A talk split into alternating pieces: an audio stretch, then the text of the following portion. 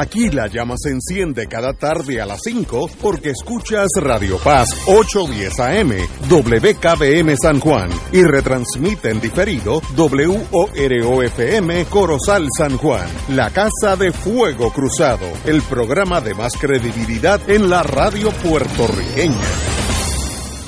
Esta emisora y sus anunciantes no se solidarizan necesariamente con las expresiones que escucharán en el siguiente programa. Son las 5 de la tarde, hora de escuchar Fuego Cruzado, el programa de más credibilidad en la radio puertorriqueña, en las voces de Ignacio Rivera y sus panelistas invitados con su discusión política dinámica e incisiva de los acontecimientos más importantes del momento. Fuego Cruzado comienza ahora.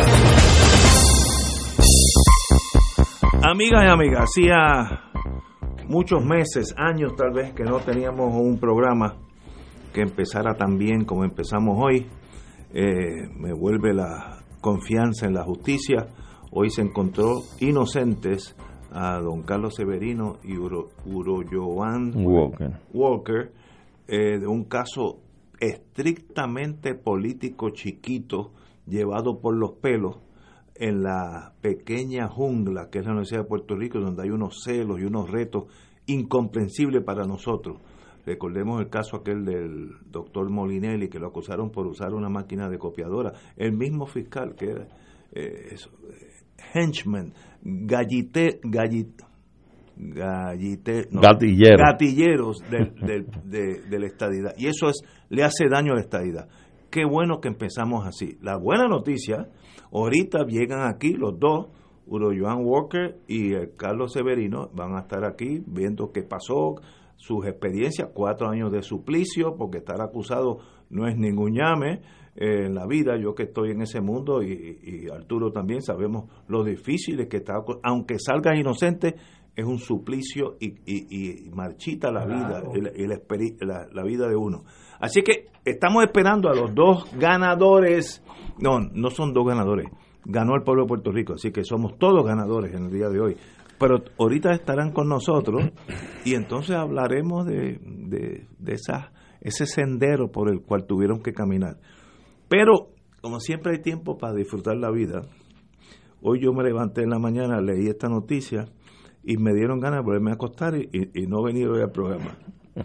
Nosotros, los estadistas, tuvimos, para bien o para mal, eh, la decisión de enviar seis, seis o cinco cabilderos por la estadidad, eh, haciendo un jueguito del plan Tennessee. Vamos allí a pedir estadidad y vamos a insistir tanto que nos lo van a dar porque se van a cansar de nosotros, como hicieron con Tennessee, lo cual es un absurdo. Tennessee estaba on the way para Estados Unidos haberse crecido y llegar hasta California, tenía que pasarle por encima a Tennessee.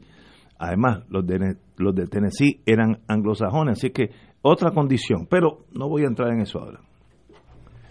Lo bueno del caso es que ha habido una guerra civil sin cuartel. Se han tirado dos o tres cañonazos, 105 milímetros, entre los miembros estadistas del Comité Pro Estadidad. Algo que sencillamente para mí pues me da risa por no, por no pensar que es una tragedia. Y es lo... Muy buenas tardes, eh, compañera. Marilu Guzmán ya llegó aquí, venía de Luquillo.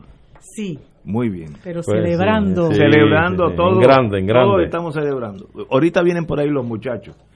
Pero Melinda Romero, una de las delegadas pro estadidad, acusó a Elizabeth Torres, otra delegada de la estadidad, de meterse en la delegación congresional para buscar el, indulto de su esposo. La estadía no tiene que ver nada con esto, es el indulto de su esposo. Ahora ella, eh, la señora Elizabeth Torres, es que esto parece una novela italiana, de esas soap óperas de Roma, que son un vacilón todo el tiempo.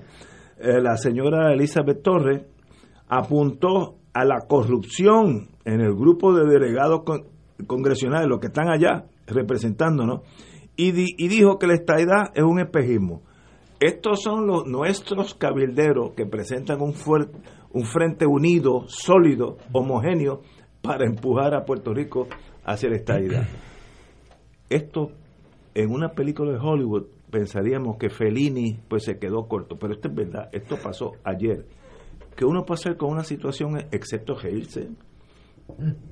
No, no hay otra reacción. Yo no sé, tal vez ustedes que tienen otras pasiones. Ríe, Arturo. ríe para no llorar. No, no, sí. este, Mira, yo quiero comenzar antes que nada eh, expresando mi amplia y altísima gratificación y satisfacción de que tanto el expresidente de la universidad, Walker, así como el ex rector del recinto de Río Piedra, nuestro amigo Carlos Severino, hayan salido de este proceso tan tedioso y abrumador de la forma intachable, incólume que salen como no culpables de esta farsa que se construyó y se pretendió imponérsele a dos personas altamente cultos, morales, servidores públicos por excelencia. Así es que vaya mi crítica al procesamiento que realizó la Oficina del Fiscal Especial Independiente. Correcto, estoy... Y creo que no supieron separar la paja del grano, creo que no pudieron determinar de una forma certera, pericial y profesional de que aquí se trataba de unos procesos administrativos donde entre otras cosas influye sobre todo el criterio propio del evaluador de los talentos o los créditos que pueda tener una persona para, para la, la gracia que concede este tipo de proceso de una beca para unos estudios más avanzados a ciertas personas en la universidad. Así es que creo que ha sido una carga desmedida, que ha sido eh, totalmente ilegítimamente, ilegalmente para mí, lo que se ha hecho en procesar a estas dos personas.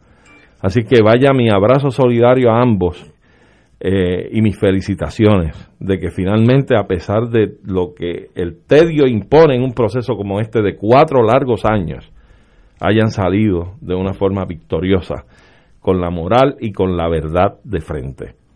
Así es que mi abrazo a ambos. Y sobre lo que tú planteas, de la guerra civil. La guerrita. el grupo élite estadista. esta es la, punta de la lanza. Sí, imagínate tú. El grupo, este es el grupete élite. Que, de hecho, que hay uno que otro que son desempleados y han tenido la gracia de que ahora van a tener una subvención económica por estar metidos en esto. Y van a cobrar unos chavitos entre 90 y 120 mil pesos al año por estar yendo a Washington a tocar puertas a los legisladores a ver si le permiten ir allí sentarse en una silla para hablar de la estadidad a Puerto Rico. Eh, yo creo que el problema es que se sigue con el truco al pueblo de Puerto Rico, vendiéndole quimeras, vendiéndole falsedades.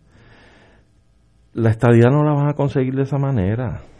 Eso es totalmente inapropiado, es algo que... ¿No crees que este grupo élite que está allí va a acelerar el proceso? Bueno, puede acelerar el proceso de enterrar más la estadidad. La pueden enterrar más, mucho más. porque realmente... A conclusiones Óyeme, pero tú te imaginas, mira la, la, pachotada esta de también irse que a la Casa Blanca con unos letreros allí al frente. Han sacado unos memes extraordinarios los han sacado vendiendo pasteles, eh, ¿no? una cosa increíble, o sea, cuando tú vienes a ver, ahí tú tienes el reflejo de lo que le importa a la gente, la, la ejecutoria de este individuo.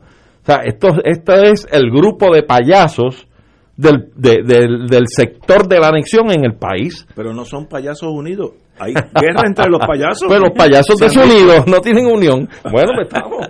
Vamos a estipularlo. Porque se han tirado duro las dos mujeres. Claro, pero mira, yo creo que esto ayuda a la causa de Puerto Rico como nación, porque realmente, realmente se nota la costura. Pero lo que demuestra también y apunta a esto es que por lo menos hay una persona con algún grado de sensatez en ese grupo que se atreve a señalar las cosas y decirlas como son. Dicen, si esto es un gobierno corrupto, esto es un gobierno de quid pro quo déjame hacer esto y toma esto a cambio. Está hablando de Elizabeth Torres. Sí, esa es la que ha destapado la olla esta. Eh, apuntó a corrupción en el grupo de delegados. Eso es así. Y del gobierno. pero es fuerte y del gobierno del Ejecutivo de Pierluisi. Así que yo creo que las acusaciones son serias, son directas. no aguantan este otro tipo de, de, análisis, ¿verdad? Que no sea pues enfrentar la cosa. Pero yo no creo que tengan las balas para poder enfrentar ese tipo de críticas, porque es que tendrían que desmentirlo. Entonces tú te coges el catálogo de las situaciones que está enfrentando el país con, por ejemplo, de tantos proyectos para rehabilitar el sistema, los estragos de María, creo que hay 85 bajo estudios y diseños. Y han pasado cuatro años de María. Eso es para poder tener acceso a unos fondos públicos, sobre todo federales. Entonces, tú sigues y esto no acaba.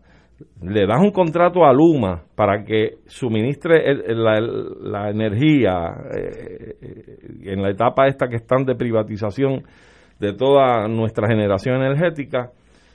Y entonces la experiencia que hemos tenido es que no tienen los empleados suficientes, se niegan a decir cuántos son, siguen desacatando las órdenes del tribunal, pues siguen planteando reconsideraciones, creo que están en la cuarta en el Supremo, pero ese mismo Supremo, cuando otra, otro recurso importante de mucha validez pide una segunda reconsideración, le dicen aténgase. ¿Ah? Pero a Luma no se lo han dicho. Le dejan el espacio. Y Luma sigue ahí machacando, sigue con las interrupciones del servicio eléctrico en el país, eso es todos los días en todos los sectores del país. Encima de eso van por el tercer, la tercera solicitud de aumento en la tarifa. O sea, esto es un desbarajuste lo que existe. Puerto Rico está acéfalo, acéfalo en la administración pública. Aquí no hay, aquí no hay una planificación de país con un objetivo claro de a dónde vamos, qué queremos, qué vamos a hacer realmente aquí sigue imperando la cháchara del favor del contrato, de morder con las ganancias, y a eso es que a fin de cuentas se refiere esta dama Elizabeth Torres, que es un gobierno que está precisamente pendiente del quid pro quo, déjame hacer esto, toma esto a cambio de esto otro, y ahí lo vemos. Luma es uno de los ejemplos. Y el problema de, de la corrupción y el problema de las actitudes entre ellos mismos, pues dista mucho de lo que debería ser lo ideal entre ustedes. Pero lamentablemente yo creo que así no tan solo está el grupete de Washington, sino que también ustedes dentro del partido aquí en la isla deben tener varios escaramuzas de estas también, pero están calladitas. Es que yo creo, si hay escaramuzas, yo las desconozco, yo no me meto en los partidos, pero si hay ese tipo de fricción, es para hablarse, como si nosotros tres pertenecíamos al mismo partido, tenemos diferencias y nos sentamos aquí a solas, Marilu, que tú piensas de esto, yo pienso aquello, eh, Arturo, y llegamos a un acuerdo y salimos de aquí unidos. No es cada cual coger un machete y entrarnos y nos, nos desangramos los tres. Para eso hace falta liderato. El liderato y ah, un poco de cabeza tampoco hace daño. Marilu, te he visto respirando hondo desde que llegaste. eso te puede hacer daño, compañera. Pues mira, quería aprovechar también para expresar mi júbilo con la decisión que tomó el honorable juez Aldo González Quesada del Tribunal de Primera Instancia de San Juan. Excelente. Muy buen juez. Eh, Valiente. Eh, que decidió declarar no culpables a Aura Joan Walker y al querido amigo Carlos Severino. Eh, y esto no es una decisión que se toma en el vacío ni es un toallazo de los que estamos acostumbrados a ver en casos de naturaleza política. Eh, los que seguimos el caso y que vimos las reseñas periodísticas de las declaraciones de los testigos, eh, principalmente los testigos de la fiscalía, porque la defensa no presentó pruebas, hasta donde conozco, eh, nos dimos cuenta de que esto, esto era una patraña realmente, que esto es un caso que lo que da es vergüenza que esto jamás en la vida debió haber, debió haber pasado ni siquiera de las reglas 6 de procedimiento criminal, que es la primera etapa en el proceso criminal. Esto realmente es bochornoso. Esta ejecutoria del fiscal especial independiente lo que, lo que debe llamar es realmente a que se haga una evaluación de eh, el, el valor que tiene para este país esa oficina, porque lo que hacen es pasando vergüenzas, francamente. Este, y este caso donde se imputaban unas violaciones a la ley de, ética gubernamental, porque aquí la, ley de ética gubernamental como que se usa como, el zafacón. Cuando no tienes de qué más acusar, vamos a la, a la ley de ética gubernamental y ahí vamos a encontrar algo. Además de que habían acusado por dos delitos eh, de, del Código Penal eh, que también estaban alados por los pelos. Eh, cuando uno evaluaba las declaraciones de, de los testigos de la fiscalía, francamente uno decía, pero con esto esta gente piensa aprobar un caso más allá de dudas razonables. Y yo tengo que decirlo en tantas palabras, mire, esto fue un bochinche al interior de la Facultad de Derecho de la Universidad de Puerto Rico, vergüenza les debería dar. Francamente, a los que fueron allí a declarar, vergüenza les debe dar. Este, y, y yo creo que ninguno de ustedes se debió haber prestado para esta componenda contra dos personas eh, que estaban haciendo su trabajo y que se demostró a la saciedad que la concesión de las becas presidenciales, aunque a usted no le gusten las personas que escogieron, era discrecional del presidente de la Universidad de Puerto Rico y él no estaba obligado por el comité de becas o como se llame el comité. Y tampoco tenía que importarle la opinión de Carlos Díaz Olivo ni de la otra persona que dijo, no, esto, un, profesor, este, Enrique Rodríguez, eh, a, mí me parece que eso es ilegal, en serio. Usted lleva a una persona, un testigo de la fiscalía, para que dé su opinión sobre si una cosa es ilegal o no, cuando eso le corresponde al juez decidirlo. A fin de cuentas, yo creo que francamente este caso le puso la tapa al pomo de, de por qué esa oficina tiene que continuar operando. Y una cosa que a mí me parece escandalosa es primero que para, esta, para este trapo de caso tenían tres fiscales y esos fiscales cobran por hora, cobran por hora. No es cuestión de que yo soy empleada, como son, por ejemplo, los abogados de la Sociedad para Asistencia Legal o como son los fiscales del Departamento de Justicia, que son empleados. Y no importa lo engorroso que resulte para usted un caso, y cuánto tiempo usted tenga que dedicarle para prepararse y para verlo, usted va a cobrar su salario.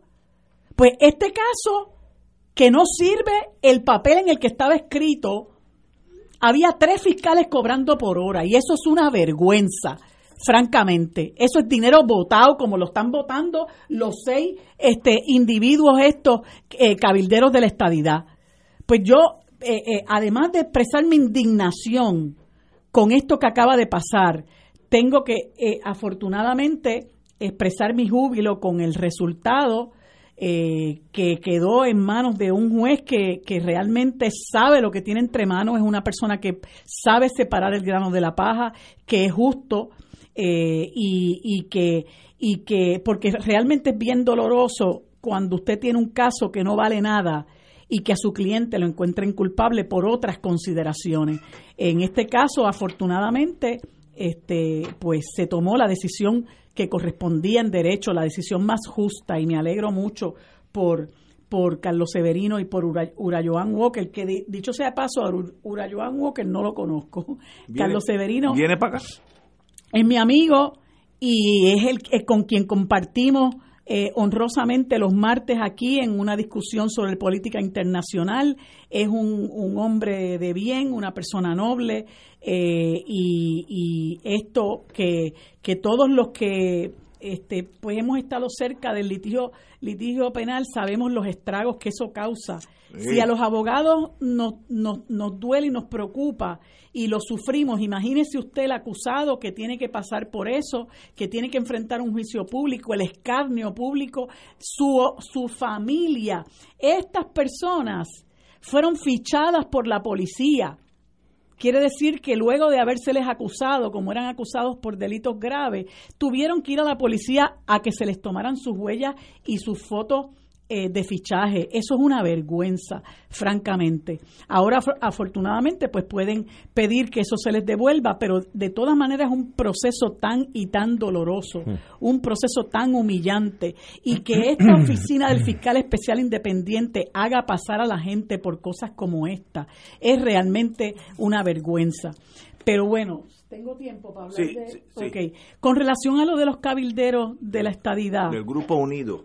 jamás será vencido. pues mira, eh, eh, eh, esto, esto fue... Esto es crónica de, de un eh, de un embeleco anunciado, ¿verdad? Porque todos lo veíamos venir, esto es un embeleco. Cuando aquí empezaron a postularse las personas para estas, estos puestos, uno decía, pero ¿y de dónde salió este? pero ¿y de dónde salió el otro? Pero ¿y en serio este? Pero en, pero en serio este otro? Y, lo, coladito. ajá, ajá. Y lo que han hecho es convertirse en un hazme reír para el país. Pero, pero hay una mezcla de sentimientos, porque mientras por un lado son un hazme reír, por otro lado el pueblo se tiene que indignar porque nosotros le estamos pagando a estas personas 120 mil dólares al año, 90 mil de salario y 30 mil en reembolso. Y yo estaba viendo hoy un, un video que le tomaron a Melinda Romero sentada en un banco, en un parque cerca del, del, de la Casa Blanca. Y yo decía, francamente, para eso nosotros le pagamos 120 mil dólares a esta persona, porque los viajes que ella da se les reembolsan y la comida seguramente se les reembolsa y otra serie de gastos, claro, que ella tiene que acreditar, se les reembolsan.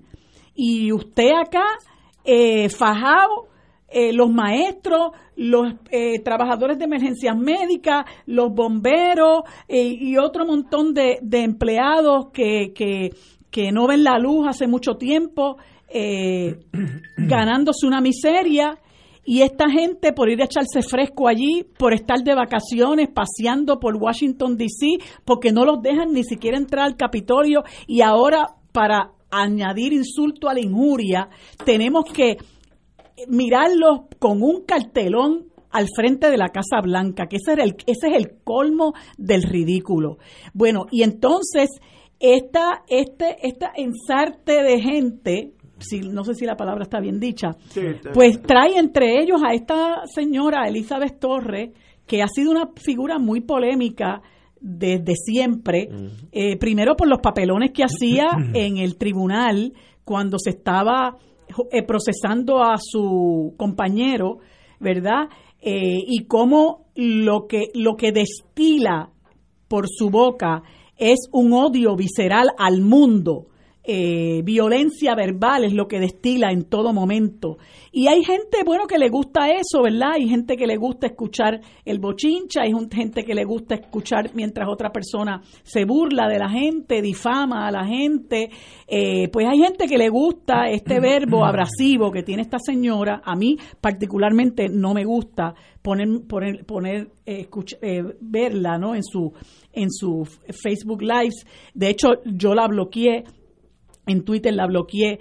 Eh, y entonces, pues ahora resulta que ella fue a esta, eh, a esta eh, emisora, que creo que es una emisora religiosa, y como dicen en el campo, se vació por la palanca.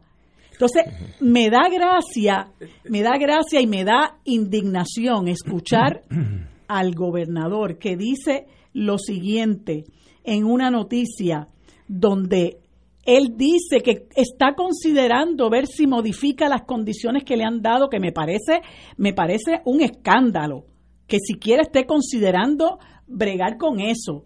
Este, porque aquí no hay otra cosa que un chantaje. Esta señora dijo con la boca de comer, el que pensó que la delegación iba a traer mágicamente la estadidad y habló para y hablo para aquellos que creen en la estadidad porque respeto a aquellos que, a, que no creen. Eso es falso. Eso también es un espejismo que creó el Estado para seguir avanzando la agenda del partido PNP, al cual yo pertenezco y donde hay mucha gente que piensa como yo. No estoy sola en esto para decir, mira, estamos luchando por la estadidad y se perpetúan en el poder, a mi juicio, de manera corrupta. Y entonces Pierluisi dice, a renglón seguido, porque Pierluisi, pues él parece que se cree que nosotros somos tontos Pierluisi Urrutia dijo que no se sintió aludido por las expresiones de la delegada. Afirmó en cambio que espera que sus expresiones hayan sido tergiversadas y que ese no sea el sentir de la funcionaria. Señor, pero usted no se ocupó de escuchar lo que medio país ha escuchado. Porque todos los que, los que la escuchamos sabemos que eso no lo tergiversó nadie.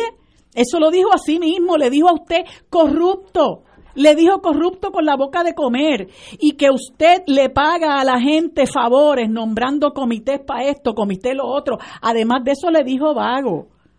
porque le dijo que para cada problema que usted quiere eh, eh, resolver en el país, usted nombra un comité y le endilga el comité a cuanto amigo hay por ahí suelto. O sea, yo les recomiendo que usted escuche y vea lo que dijo esta señora. Esto no está tergiversado. Entonces, lo peor es de todo, que es lo que dice Melinda Romero, que esta señora llegó a hacerse delegada de la estadidad con unas agendas escondidas, entre ellas buscar que liberen a su compañero de unas condiciones que le impusieron cuando le dieron su, su indulto condicional, y ese sería el colmo, que él responda a ese, a ese chantaje, porque cuando esta señora dijo que ustedes se perpetúan en el poder, a mi juicio, de manera corrupta, y eso lo sabe todo el mundo, lo que da a entender es que en la medida en que usted responda a los reclamos de esta señora en favor del marido, usted está respondiendo a un chantaje.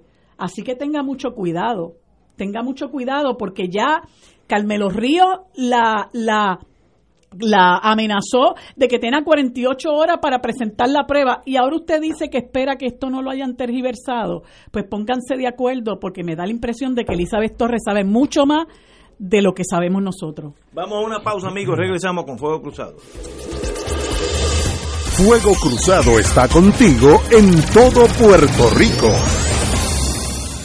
Docente, estamos en una carrera contra el tiempo. Nos toca decidir ahora. Votar no es aceptar las migajas de la Junta. Votar sí por la propuesta alterna de la Asociación de Maestros es proteger nuestro futuro. Votar sí es tomar el control de tus aportaciones para tu retiro. Votar sí es votar por el bien de nuestra clase magisterial. No dejes que otros decidan por ti. Vota sí. Tienes desde el jueves 23 hasta el lunes 27 de septiembre. Infórmate en el 787-332-3040 o accede a propuestaalterna.com. Un mensaje de la Asociación de Maestros, la local sindical y la AFT. ¿Tienes cáncer de páncreas o del pulmón? Si has recibido terapia y el cáncer continúa avanzando, no pierdas la esperanza. Existen nuevas terapias basadas en el perfil molecular para pacientes de cáncer de páncreas o pulmón, disponibles en Puerto Rico únicamente en Pan-Oncology Trials. Llame hoy al 787-407-3333, 407-3333, Pan-Oncology Trials, ofreciendo protocolos de tratamiento con la ciencia más avanzada para combatir el cáncer. Las hermanas dominicas de Fátima les invitan a la trigésima caminata por amor de forma virtual el domingo 26 de septiembre, comenzando con la Santa Misa a las 6 de la mañana desde la parroquia San Antonio Abad de Guánica. A las 9 de la mañana comenzará la caminata virtual hasta la 1 de la tarde con reflexiones, oración y música. Además contaremos con los artistas José Nogueras y Hermes Croato. Trigésima caminata por amor de forma virtual. Síguela en Facebook Live, Hermanas Dominicas de Fátima, fanpage y Caminata por Amor. Envía tus donativos para ayudar en la reconstrucción de nuestro templo a través de ATH Móvil 787-458-2411 o en la cuenta del Banco Popular Hermanas Dominicas de Fátima, número 077-340523. De todo un poco, con Manolo Almeida, el más ameno en tus mañanas por Radio Paz 810 AM, de martes a viernes a las 9 de la mañana. Notas positivas, salud, ambiente, negocios y entretenimiento. De todo un poco, martes a viernes por Radio Paz. ¡Estamos vivos!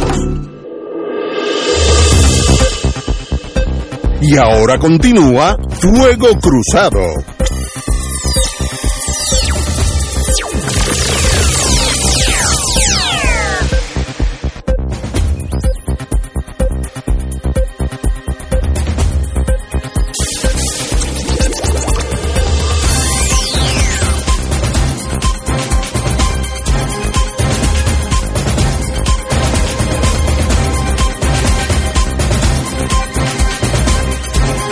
Amigos y amigas, vamos a empezar hoy el programa nuevo. Ahora mismo son, en vez de las cinco y media, las cinco de la tarde.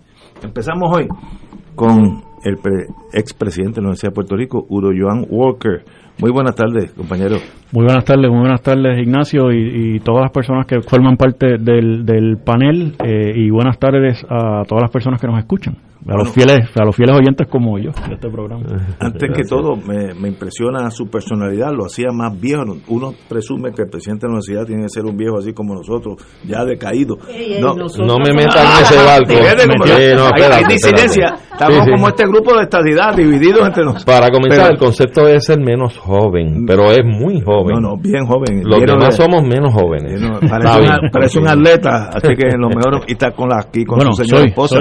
Bienvenida. Ah, fuiste atleta, ¿no? Soy atleta. ¿Ah, sí? soy atleta. bueno, eh, eh, de manera de manera privada, digamos, ya, nadie me contrata por las habilidades atléticas. bueno, pero sabemos que hace cuatro años usted tuvo un mal rato, vamos a ponerlo así, en inglés se dice mishap, un, accidente en, en la carretera de la vida, que yo estoy seguro que le trajo mucho dolor y mucha angustia Hablemos de eso desde el principio. vamos, volvamos a, la inception, a la inception, cuando comenzó todo. Al momento, a la génesis. Al a la génesis. Sí, sí. Bueno, pues primero que nada, eh, sí ha pasado mucho tiempo, pero no, no son cuatro años. Eh, no que nadie vaya llevando cuenta, pero van cinco años, dos meses y catorce días. Wow. Eh, y esto eh, para, para mí ha sido un proceso difícil. Eh, sin embargo, siempre, siempre, siempre tuve la compañía y el respaldo de muchísima gente buena en el camino. Mi esposa, que me acompaña en la, en la tarde de hoy aquí en el panel, a quien tengo una deuda inmensa de, de, amor y cariño y respeto eh, mutuo y agradecimiento por siempre haber estado ahí eh, conmigo y como dicen por ahí, ¿verdad? en las buenas y en las malas, de verdad. probadamente. Probadamente, probadamente. Eh, y, todas esas personas que nos dieron apoyo en el, en el camino. Eh, como mencioné hace, hace un momento, y no era como token, eh, yo soy fiel escucha de este, de este programa de radio y una de las frases favoritas que tengo en el caso de, Ignacio es when in command, command. when in command, command y, y, las decisiones y la visión y el liderato que, tiene que ejercer el presidente de la Universidad de Puerto Rico tiene que tener un margen de discreción para tomarlas.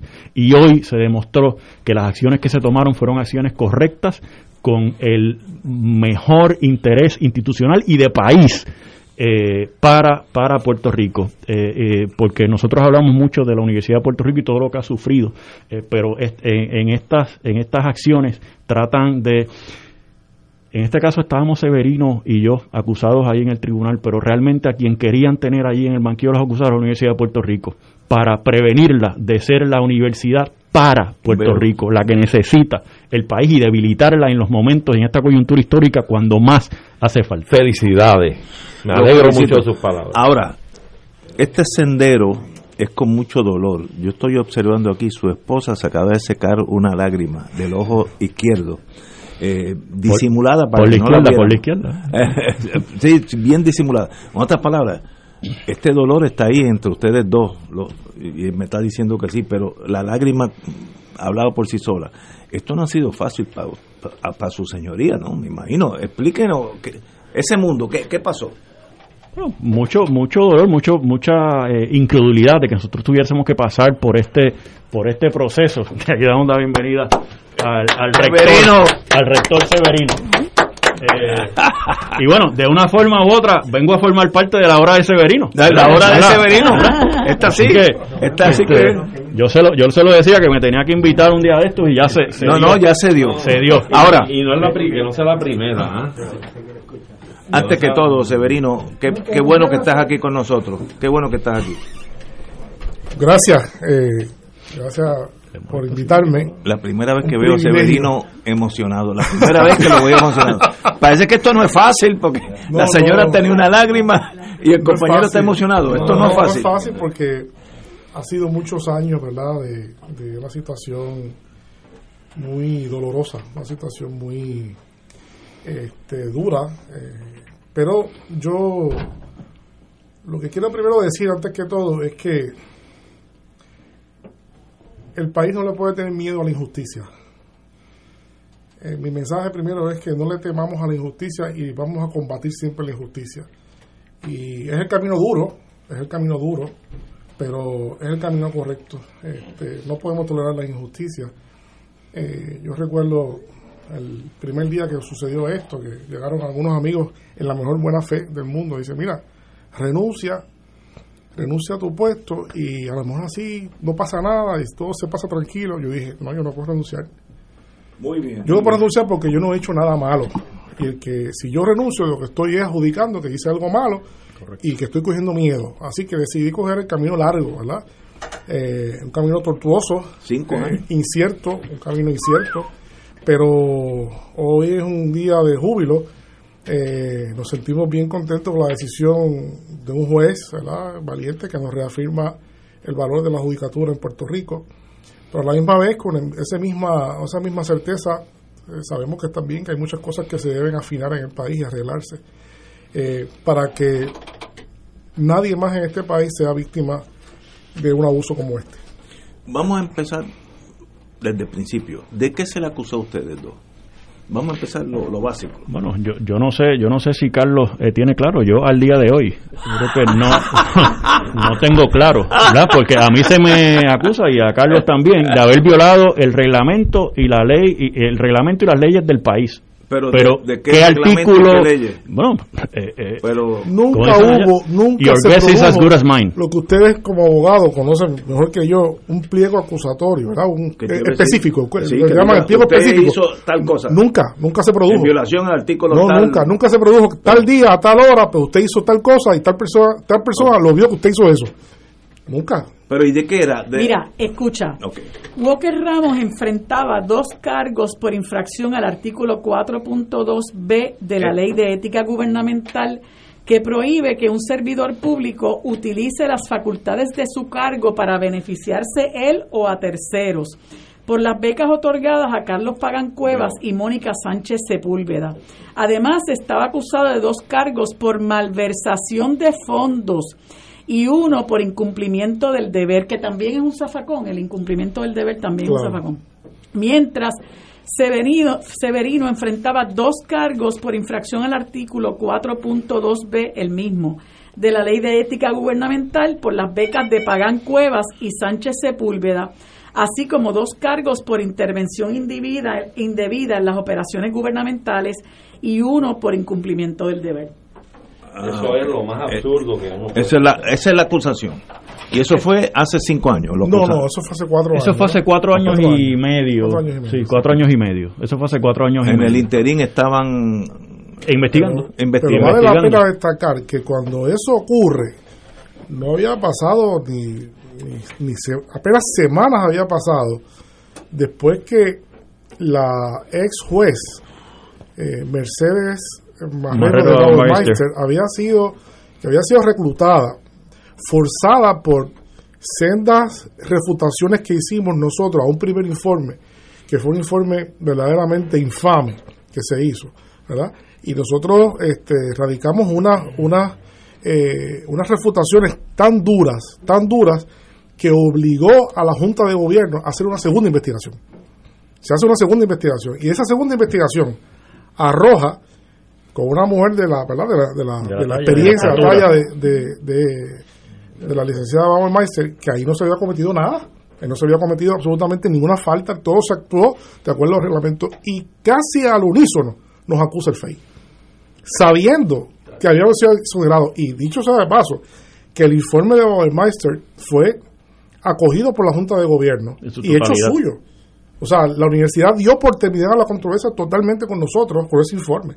Y sin embargo, viciosamente, en irrespeto total a la instancia donde se llevaron a cabo los hechos que investigó y adjudicó el caso, un ente externo lejano que no entiende eh, la reglamentación universitaria, que de por sí es complicada, eh, nos acusa. Nos acusa, ¿verdad? Este, y el récord es claro. Pero, espérate. De en inteligencia se aprende que nadie es loco. ¿Qué buscaba el establishment? Los malos, que yo no, yo no sé ni dónde es que están. En el FEI. Bueno, o, o- En o de- caso, o- o de- en el o- o utilizando Oye, el dos ¿Qué buscando? ¿Cuál es el big yo picture? estoy, yo estoy convencido que lo que buscaban era debilitar la universidad. Como dije hace un momento, estábamos tanto Carlos Severino como yo en, en el banco de los, de los acusados, pero a quien, a quien querían tener sentada allí en la, en la silla de los acusados era la Universidad de Puerto Rico para debilitarla, para, para minimizar y diezmar la capacidad que tiene de desarrollar el capital humano que necesita este país para echar para adelante. Eso es lo que estaba en juicio allí en el Tribunal de, San Juan. ¿Y quiénes son estas, estas personas, estas entidades? Porque hay que ser o demente o bien malo para tener eso como agenda. O ambas cosas. son, intereses, son intereses particulares que la gente se, se, se ciega en ese, en esa, o se, se enfusca en esa eh, dinámica y se olvidan que hay un ente más grande que se llama la universidad, que se debe al pueblo de Puerto Rico y entes ajenos a la universidad, que a veces están dentro de la universidad instigan a este tipo de a este tipo de, de, drama de, chisme crear una nueva universidad controlada por ellos buscar buscar poder ¿verdad? y, buscar buscar sustituir las decisiones de las personas electas y nombradas a los puestos para sustituirlas por su decisión. En este caso particular en la escuela de derecho estos cuatro profesores que se prestaron para para esta barbaridad que ha sucedido con nosotros y que ha debilitado la universidad entera el juez no le dio absolutamente ninguna credibilidad. No culpable no culpable. Y nombraron en la posición que iba a venir una persona de Harvard con, con, preparación en Harvard, esperaron cuatro años para nombrar una persona que era el amiguito de ellos. Y allí está. Que no tenía la preparación y esperaron cuatro años que terminara su grado de, Derecho para nombrarlo. Cuatro años, con unos, con unos señalamientos, el Comité de Personal de la Escuela de Derecho de la Universidad de Puerto Rico chismes de con la anuencia, chismes de pasillo, que llegaron a tener importancia nacional y cuando digo nacional para aclarar estoy hablando de Puerto Rico. Yo creo que también el elemento aquí hay distintas agendas. Sí, sí. Hubo, aquí, hubo distintos niveles de aquí Hay mucha gente mala a la vez. Mucha, convergencia. Hubo mucha sí, pero hay un mal, un mal que aquí pues en este programa se ha hablado. Aquí hay un asunto grave que es el fanatismo político el frenesí del fanatismo político lleva, lleva a la gente a tratar de cosas desesperadas, despiadadas, entre puertorriqueños y puertorriqueñas. Ustedes saben que en estos últimos 20 años en Puerto Rico lo que ha habido es un intercambio de, los partidos, en cual la universidad ha sido víctima de eso porque cada vez que cambia un partido hay que derrumbar. El estilo es que se derrumba toda la administración de la UPR para que el partido que gane nombre presidentes, rectores nuevamente. Y eso ha sido, fue algo muy duro, porque cada vez que eso ocurría, tenía que darse entonces esa ruptura y además desde la legislatura tenía que aprobarse una ley nueva de la, universidad. Ustedes se acuerdan que era junta de síndicos, de junta de síndicos cambió a junta de gobierno, después otra otra ley. Cada partido tenía que cambiar la ley orgánica de la universidad en cuanto a la gobernanza para entonces traer, para no votar a toda la junta de gobierno o junta de síndicos y traer nuevos miembros para dominarla políticamente es la politización de la universidad, lo que yo creo que está también aquí subyacente. La, universidad como ente no puede estar regida ni a los vaivenes del cambio político, sino que tiene que tener estabilidad para poder llevar sus planes. Eh, eh, y es una cosa que, me parece a mí que eh, miembros, ¿verdad? Personas que responden a ese tipo de lógica, recuerden ustedes que eso, esto cuando comenzó fue un, un estribillo constante en un programa de radio eso hay que decirlo, fue un programa de radio que estuvo todo el tiempo incitando meses. a que, meses, meses, ¿verdad? Incitando, difamando, eh, inclusive incitando a los estudiantes a que, a que hicieran huelga, este, ¿verdad? Los estudiantes nunca, nunca, nunca lo, hicieron, ¿verdad? Este, afortunadamente, eh, pero hubo un grado de, de, yo diría, un grado conspirativo eh, en distintos niveles que yo creo que va a haber que investigarlo en algún momento, ¿verdad? Este, porque eso es grave, eso es grave, que personas se pongan de acuerdo para dañar la imagen de la universidad y la estructura de la misma universidad a nivel que se nos, que se hizo. O sea, yo no sabía, yo el 7 de, el 7 de julio se nos destituye, pero se nos destituye de 2016 fulminantemente. Yo nunca vi ese informe, nunca se discutió conmigo, nunca me dijeron por qué se me violentaron todos los derechos. Nunca vi el informe. Yo nunca lo, vi dos días después. Previo dos, días después que me despidieron fue que me, dieron el informe. Una comedia de error. No, no, una comedia. O maldad. Una comedia, sí, eso, es eso, es por diseño. Pero obviamente, obviamente, como decía Iván, después de eso, sabemos que la universidad ha sido víctima de los más feroces ataques a su estructura fiscal. Obviamente nosotros estábamos en récord que no, no participábamos de esa lógica, de esa ideología de restarle en la forma que se hizo el presupuesto de la universidad. No lo hubiésemos permitido nunca. Así que también eso, eso es otra, otro elemento que está aquí subyacente, de que había que no solamente crear las circunstancias para que el partido que entraba al poder tuviese suavemente la manera de cómo apoderarse de la universidad sin cambiar su ley orgánica, que fue lo que sucedió, y luego también tener una, eh, una estructura universitaria directiva que permitiera eh, complacientemente toda la serie de recortes que se han dado en la universidad en los últimos cuatro años. Mira, yo, yo creo, quiero hacer dos apuntes. En primer término, yo he tenido alguna experiencia viendo asuntos administrativos de reclamos en la universidad por parte del personal, etcétera, y me he topado con experiencias muy similares a las que usted narra. O sea, violatorias de los más elementales derechos. No es raro de, las personas. O sea, he visto cómo se dio el debido proceso de ley, la falta de notificación adecuada, mucho chisme. Mucho, chisme. Este, y entonces, pues, es algo engorroso, porque eso atrasa el que una maquinaria que debe estar aceitada para que se trabaje el asunto y se pueda adjudicar adecuadamente, eh, se arrastran los pies. Pero, lo que ustedes apuntan, que es algo que siempre hemos visto desde los palcos, sentados, cómo la Universidad de Puerto Rico ha sido objetivo de los políticos en el país. Y mientras ustedes hablaban, yo me acuerdo, me acordaba levemente, ¿verdad? Pincelada de las controversias que mantuvo en una ocasión el presidente de la universidad, aquel Jaime Benítez, con el gurú político del país, que fue Muñoz Marín. Y aquello era casi para romper y se mantuvo la individualidad de las instituciones. ¿ah? O sea, son ejemplos que a lo mejor no son los mejores, pero sí ilustran en parte algo que aparentemente ya no existe por décadas, por la alta politización de la universidad. Y yo creo que esto debe requerir un esfuerzo cívico de personas de la academia que puedan hacer una mesa redonda donde puedan comenzar a evaluar cómo ha venido ese desfase de la cosa administrativa de la Universidad de Puerto Rico como un ente rector, ¿verdad? Como un ente rector de la formación de nuestra gente y de nuestro país, para nosotros poder ser críticos y plantearle al país, decirle, mire, este grupo de, de gente de la academia nos hemos reunido, hemos estado analizando esto, la historia de la universidad ha sido esta, y miren dónde estamos, y esto amerita una atención crítica y urgente. Totalmente. Yo creo que sí, porque ahí está el futuro del país. No, Arturo, eso que, acabas de decir es totalmente correcto, lo segundo. De hecho, eh, esta, esta también ha causado un daño grave en la propia gobernanza de la universidad. Eh, cada día la gente tiene más miedo a tomar decisiones.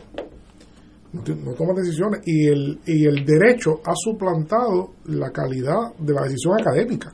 Ya la gente de la universidad cada vez toma menos decisiones académicas y toman decisiones pensando en qué va a ser, en qué la legalidad. Entonces, ah, es una cosa fatal como tú diriges una universidad pensando en, en, asuntos legales y no en asuntos académicos. Nosotros somos académicos. Nosotros somos, no, somos, no somos abogados. ¿verdad? Entonces, eh, hoy día, cuando uno va allí y ve, la gente está todo el mundo descuidándose. No, pero espérate, y todo el mundo tiene su propio abogado que le consulta para hacer las cosas entonces, eso es un desastre, porque las instituciones académicas se dirigen académicamente, con la intelectualidad que tiene el entendido hacia dónde va la, universidad. Es mucho el daño, es mucho el daño que hay que recuperar. Yo obviamente siempre soy positivo, siempre estoy eh, optimista, optimista perdón, y, pienso que, que, se puede mejorar todo, ¿verdad? y así será.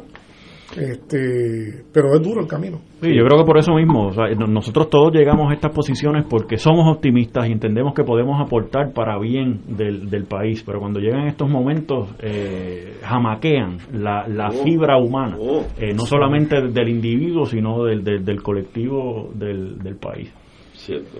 Eh, yo fui fiscal cinco años y medio, así que sé un poquito de ese mundo ustedes se reunieron una vez que son acusados, etcétera, usualmente en mis tiempos, mis fiscales o los fiscales se reúnen a ver qué vamos a hacer con este caso, los abogados se reúnen. ¿Hubo ese tipo de, de conferencia de, con ustedes? Bueno, nunca hubo realmente un acercamiento formal de parte de la fiscalía por tratar de zanjar esto de una forma. Eh, no fue hasta ya el final del caso que hubo una, un acercamiento con un, un fiscal que acababan de, de nombrar el caso, eso fue como en junio, ¿no? Junio, julio. ¿De este año? En junio de este año. nos hizo una, oferta eh, que si nosotros nos declarábamos culpables de un delito menor. Menos grave. Ah, sí, y, la, respuesta, la, respuesta, inmediata fue que no. o sea, yo, nosotros, después de haber remado, y volvemos después de haber remado cinco años en esto. No, no, yo, te veo en la sala 602 donde se estaba viendo este este caso. Y, y, y vamos a ver dónde es que tiene el grillo la, sí, totalmente, o sea, aquí esto fue un asunto de principio. Y como fue una cosa de principio eh, las cosas de principio no se no, uno no se rehuye no, se negocia, no se negocia de nuestra de nuestra parte. era, era o nos meten preso o, todo, nos declaran o todo nada, o todo nada pero aquí no hay agua tibia no, no, no, había otra forma y a ese nivel de decisión estábamos ¿no? vamos a tener que meternos presos ¿verdad? Este, pero nosotros no vamos a declararnos culpables porque yo no soy culpable de nada ¿verdad? eso sería claudicar desde el primer día dije que yo no voy a renunciar porque no soy culpable y mucho menos ahora al final claro así que así fue que hicimos Mira, yo creo que hay que felicitarlos, ¿verdad? Porque ellos, ustedes han dado precisamente un ejemplo de lo que es la dignidad del ser humano, los principios y la integridad. Así es que hay que darles las felicitaciones porque han soportado este día crucis por estos cinco años y no se han rajado como han hecho otros que dicen ante el temor de lo que pueda pasar, déjeme buscar un arreglo. No, no, no, es una cuestión de principios. Así es que nos quitamos el sombrero y los felicitamos y tenemos fe en la patria porque hay gente íntegra como ustedes. Uno lo hace por eso, porque uno tiene fe, uno tiene fe en este país, Interesa uno tiene fe en la gente de este país. Eh, más allá de que siempre, en cualquier país del mundo siempre hay otras personas que son, pero el país, el, país es un país divino, de una gente divina que merece realmente que todos nos sacrifiquemos por un mejor país. Tú sabes y sobre todo, perdón Ignacio, y sobre todo eh, para personas como nosotros que amamos nuestra universidad que sabemos lo que la universidad, la universidad representa para este país, el caudal eh, de talento que hay en la universidad. Eh, el, el, enorme el enorme eh, propósito que tiene nuestra universidad que es el de desarrollar nuestro capital social que nosotros vemos todos los días la cantidad de gente preparada que sale a producir, que tristemente muchos no pueden producir en nuestro país, porque vamos, parte del diseño es exiliar y expulsar la gente, ¿verdad? Para hacernos inmanejables, eh, no hacernos sustentables, hacernos insuficientes. Pero yo creo que parte de la decisión que ustedes tomaron, además de que, de que eh, era una decisión eh, de principio sobre lo que concernía a ustedes particularmente, también era una manera de dar a respetar la universidad y dar a respetar lo que nosotros siempre hemos querido que sea la universidad y lo que queremos que siga siendo. Y, y una de las cosas que a mí me gustaría que resaltara con esto que ha ocurrido es que hay esperanza de que la universidad sea aquello a lo que nosotros aspiramos que sea la universidad. Eh, porque yo recuerdo eh, yo salí de la universidad ya hace mucho tiempo, pero como yo amo mi universidad, he visto eh, tanta desgracia, he visto esta politización, eh, he visto cómo, cómo han intentado desmantelarla y, e insertar, como tú señalabas, Severino, cuando no es la Junta de Síndicos, la de gobierno, pero unas fichas ahí que contribuyeran a esa agenda de, destruir nuestra universidad. Y recordamos, este, ¿verdad? Eh, eh, tristemente a, aquella señora Ana Guadalupe que fue gestora de tanta violencia, de tanto malestar, de tanta desestabilización al interior de la universidad, y Gris Rivera, Ramón de la Torre, todos esos eran fichas, eh, ¿verdad?, en el tablero de la agenda del PNP ¿verdad? Principalmente de la agenda del PNP. Aquel Rodríguez Ema que decía, los esos estudiantes yo los sacaría a. El otro alcalde de, de, de, de, de Fajardo, de mala recordación, y yo les partiría la, la, la, cabeza como un melón. Ese es el tipo de gente que nosotros tenemos dirigiendo el país. Algunos de ellos no son tan burdos, pero pero lo han sido, lo han sido. Este, una pobreza intelectual muy grande. Muy grande, muy grande. Entonces, la universidad representa una amenaza para ellos, porque la universidad crea todo lo que ellos quieren destruir. Es todo lo contrario aspira al país que ellos quieren que no sea, ¿verdad? Este y, y, y, yo me siento en ese sentido, me los felicito de que ustedes lucharon hasta el final por eso mismo, porque ustedes no solamente se tenían que dar a respetar ustedes, sino que tenían que dar a respetar la institución que nosotros eh, atesoramos, que amamos y que sabemos que es medular en la formación del país al que nosotros aspiramos. Y ojalá, ¿verdad? Que yo sé que en la universidad, aunque muchos, ¿verdad? Este, no lo expresan como quisieran expresarlo, porque parte del diseño es el mantener eh, cientos y cientos de profesores sin plaza, ¿verdad? Para tener ese chantaje eh, ahí que tú no puedes tener libertad de cátedra porque sabes que con la libertad de cátedra se te va tu trabajo. Eh, ver cómo nosotros podemos luchar para rescatar esa universidad, ¿verdad? Para, para que nosotros podamos, este país pueda contar con esa institución que es tan importante, porque nosotros sin la Universidad de Puerto Rico realmente eh, no somos, no somos lo que queremos ser. proyecto de desarrollo en cualquier parte del mundo está trunco sin un proyecto universitario. Es de la universidad donde salen las mejores cabezas. Mucho, mucho, más allá de, de, truco, no tiene posibilidad de, gestación. No, tiene posibilidad de, gestación y de, y de, echar, hacia, y de, echar hacia adelante. Pepe, Varela ha estado siguiendo este juicio desde el inicio, corresponsal de Fuego Cruzado bajo, bajo un sueldo sustancial. sí, sí. Yo quisiera complementar la discusión en primer lugar la importancia de que los ciudadanos se concienticen de lo que ha pasado aquí y también evaluar la propia ley de, de la Oficina de Fiscal Especial Independiente. Eso es urgente. Esto es ahora toma prioridad en la agenda pública.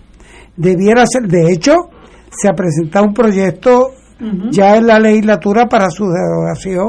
Creo que 172, el proyecto del Senado 172. Correcto. En la propia asamblea del Colegio de Abogados se aprobó para que se evaluara la ley de fiscal especial independiente para determinar, porque eso fue aprobado, de hecho cuando yo era legislador, 1988, se aprobó esa ley de fiscal especial independiente hasta qué punto ya hace falta evaluarla, ver la experiencia. Se estará utilizando como un instrumento político. Y aquí no sabe porque Carlos Severino, al igual que Ura, Joan, aparte de la universidad, esto es un instrumento que no se puede utilizar políticamente.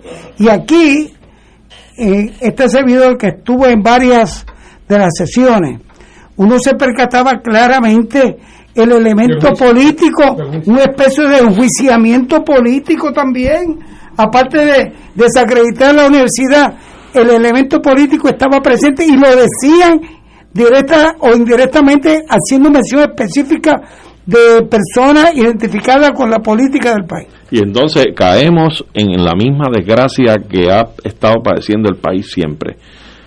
¿Quién acusa al acusador? ¿Quién investiga al investigador? ¿Ah? ¿Quién condena al jugador?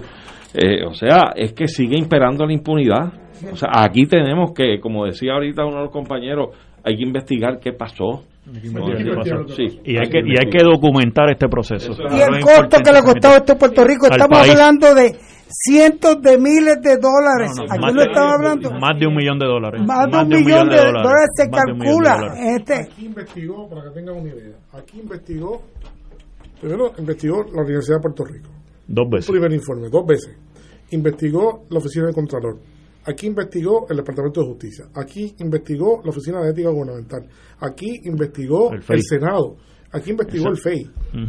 Todo esto, y hubo además, hubo además dos allanamientos del, del NIE. Dos, no Dos. uno, dos allanamientos completos con un montón de gente.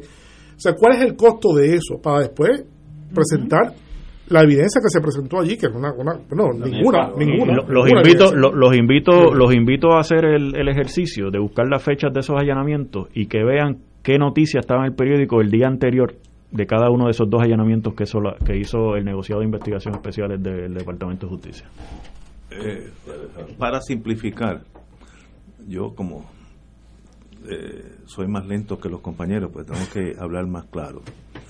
Detrás de todo esto, el big picture es, eh, y yo puedo hablar porque estoy en ese, eh, siempre estaba en ese partido, un intento del gobierno en aquellos entonces de controlar ideológicamente la universidad, hacerla un branch, un, una sucursal de un partido el PNP en este caso. Eso, ese es el big picture. Y el que no encaja con ese horizonte grande, pues entonces hay que sacarlo. Eso es lo que está detrás de todo esto.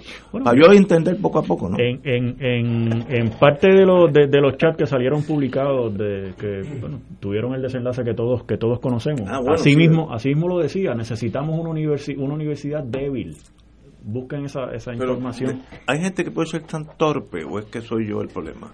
No, no, no, no. No, no. Es que hay mucha mezquindad, Ignacio. Mezquindad. Y la, vuelvo y repito. La agenda individualista. La cosa esta de el, el fanático político, No, no, que eh, es lo más detrimental que no, hay. El fanatismo político lleva a la gente a hacer unas Sí, cosas, sí. cosas, comportarse como un loco. O sea, no es que están locos, pero se comportan como un loco. O sea, pierden la razón. Vamos a una pausa y regresamos con los dos compañeros triunfantes, el señor Walker y el compañero Severino. Vamos a la pausa. Fuego Cruzado está contigo en todo Puerto Rico. Aquí la llama se enciende cada tarde a las 5 porque escuchas Radio Paz 810 AM, WKBM San Juan y retransmite en diferido WOROFM Corozal San Juan, la Casa de Fuego Cruzado, el programa de más credibilidad en la radio puertorriqueña. La pensión no nos alcanza para vivir. Las medicinas, el plan médico, la luz, el agua, la gasolina, los alimentos, todo ha subido de precio. Pero el gobierno, la Junta de Control Fiscal y el llamado Comité Oficial de Retirados que no elegimos quieren que aceptemos todavía más recortes a nuestras pensiones. No lo permitas. Cuando recibas la papeleta, vota rechazar. Y en la elección amañada de la Asociación de Maestros, invitamos a todo el magisterio a votar no. Mensaje del Movimiento Socialista de Trabajadoras y Trabajadores.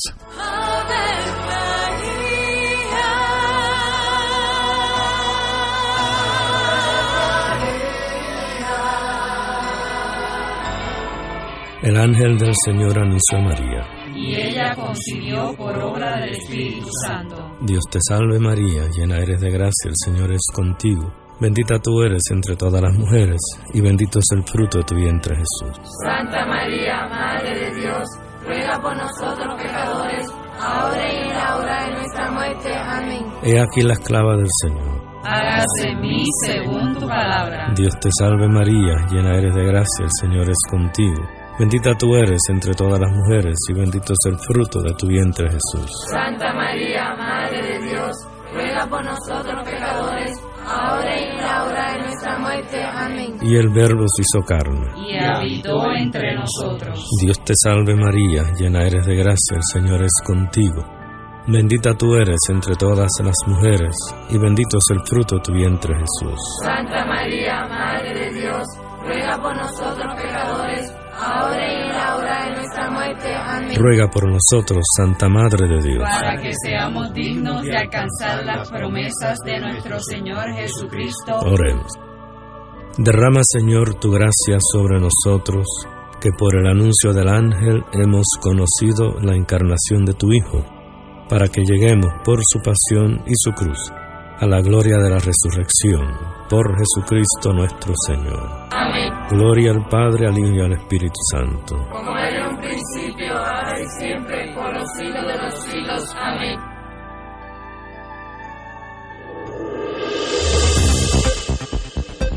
Y ahora continúa Fuego Cruzado.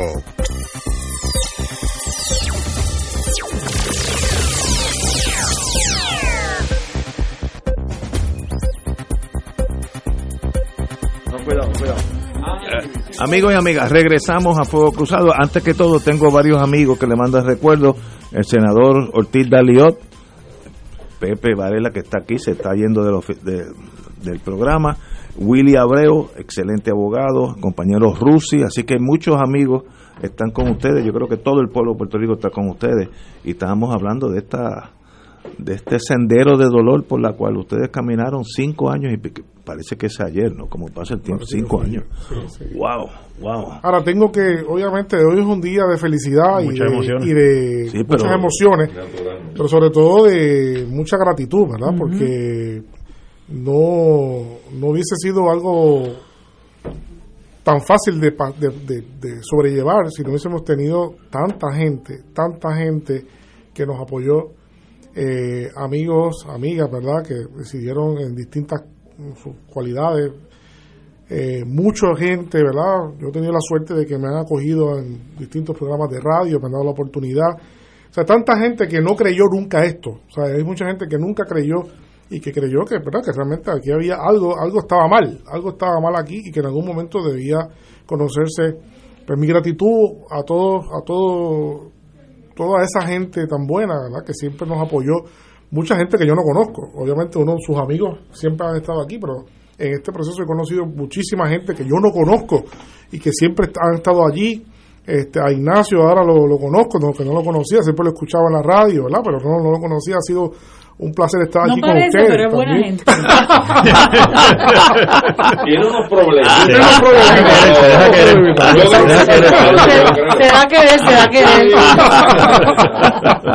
Bueno, yo, yo oí de Severino, yo creo que fue vía ti, vía Marilú, eh, estábamos buscando a alguien que supiera algo más allá de, de Talega, del plano internacional, y Marilu me dijo, yo conozco a Carlos Severino, y yo, el nombre como es raro, pues lo... y él vino por primera vez para hablarnos de sus ejecutorias como comisionado de Vieques y ah, Culebra. y entonces cuando tú lo escuchaste, eh, tú dices, dame el teléfono. Pero fíjate que es curioso que, que cuando, cuando están buscando recursos siempre aparecen bajo el manto de Universidad de Puerto Rico.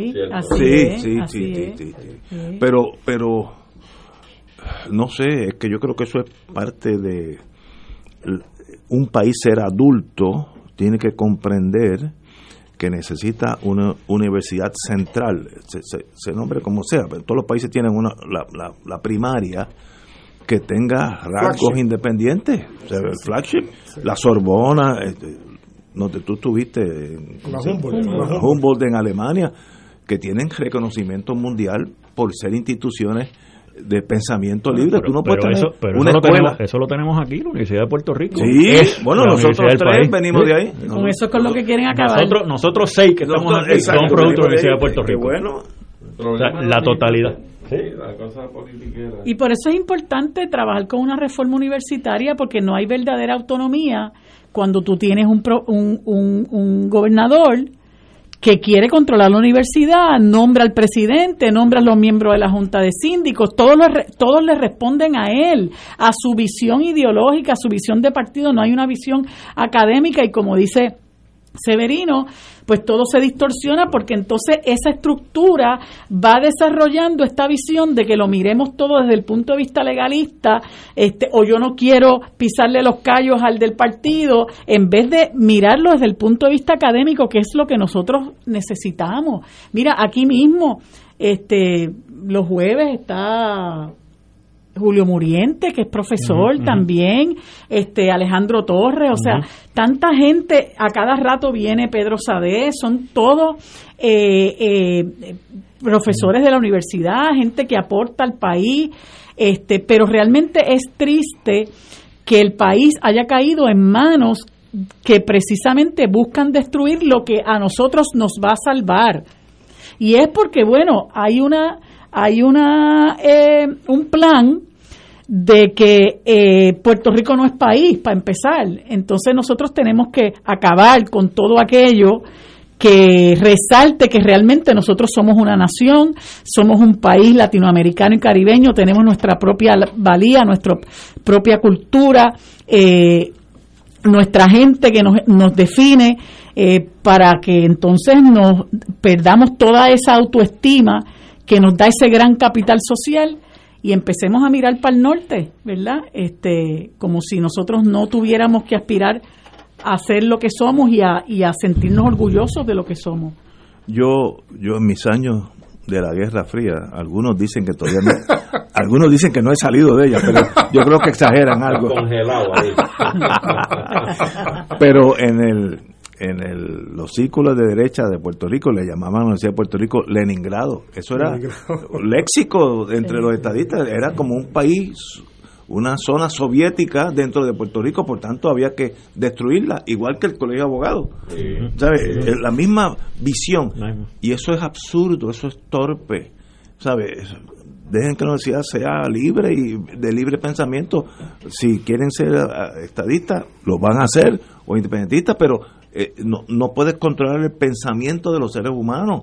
y, eh, hay una tendencia a eso. Hay, una, hay, una, hay una tendencia a eso y la universidad yo creo que es importante en esa, en esa coyuntura, como mencioné hace un momento, y volviendo a, las palabras de la intervención de Marilú hace, hace un momento, que ya hablaba de que había eh, pasado por la universidad ya hace algún tiempo. Yo creo que no puede haber sido tanto tiempo, es la más joven del grupo. Una niña, una niña. pero, pero, pero, pero, lo importante... Me pero, conservo, me conservo.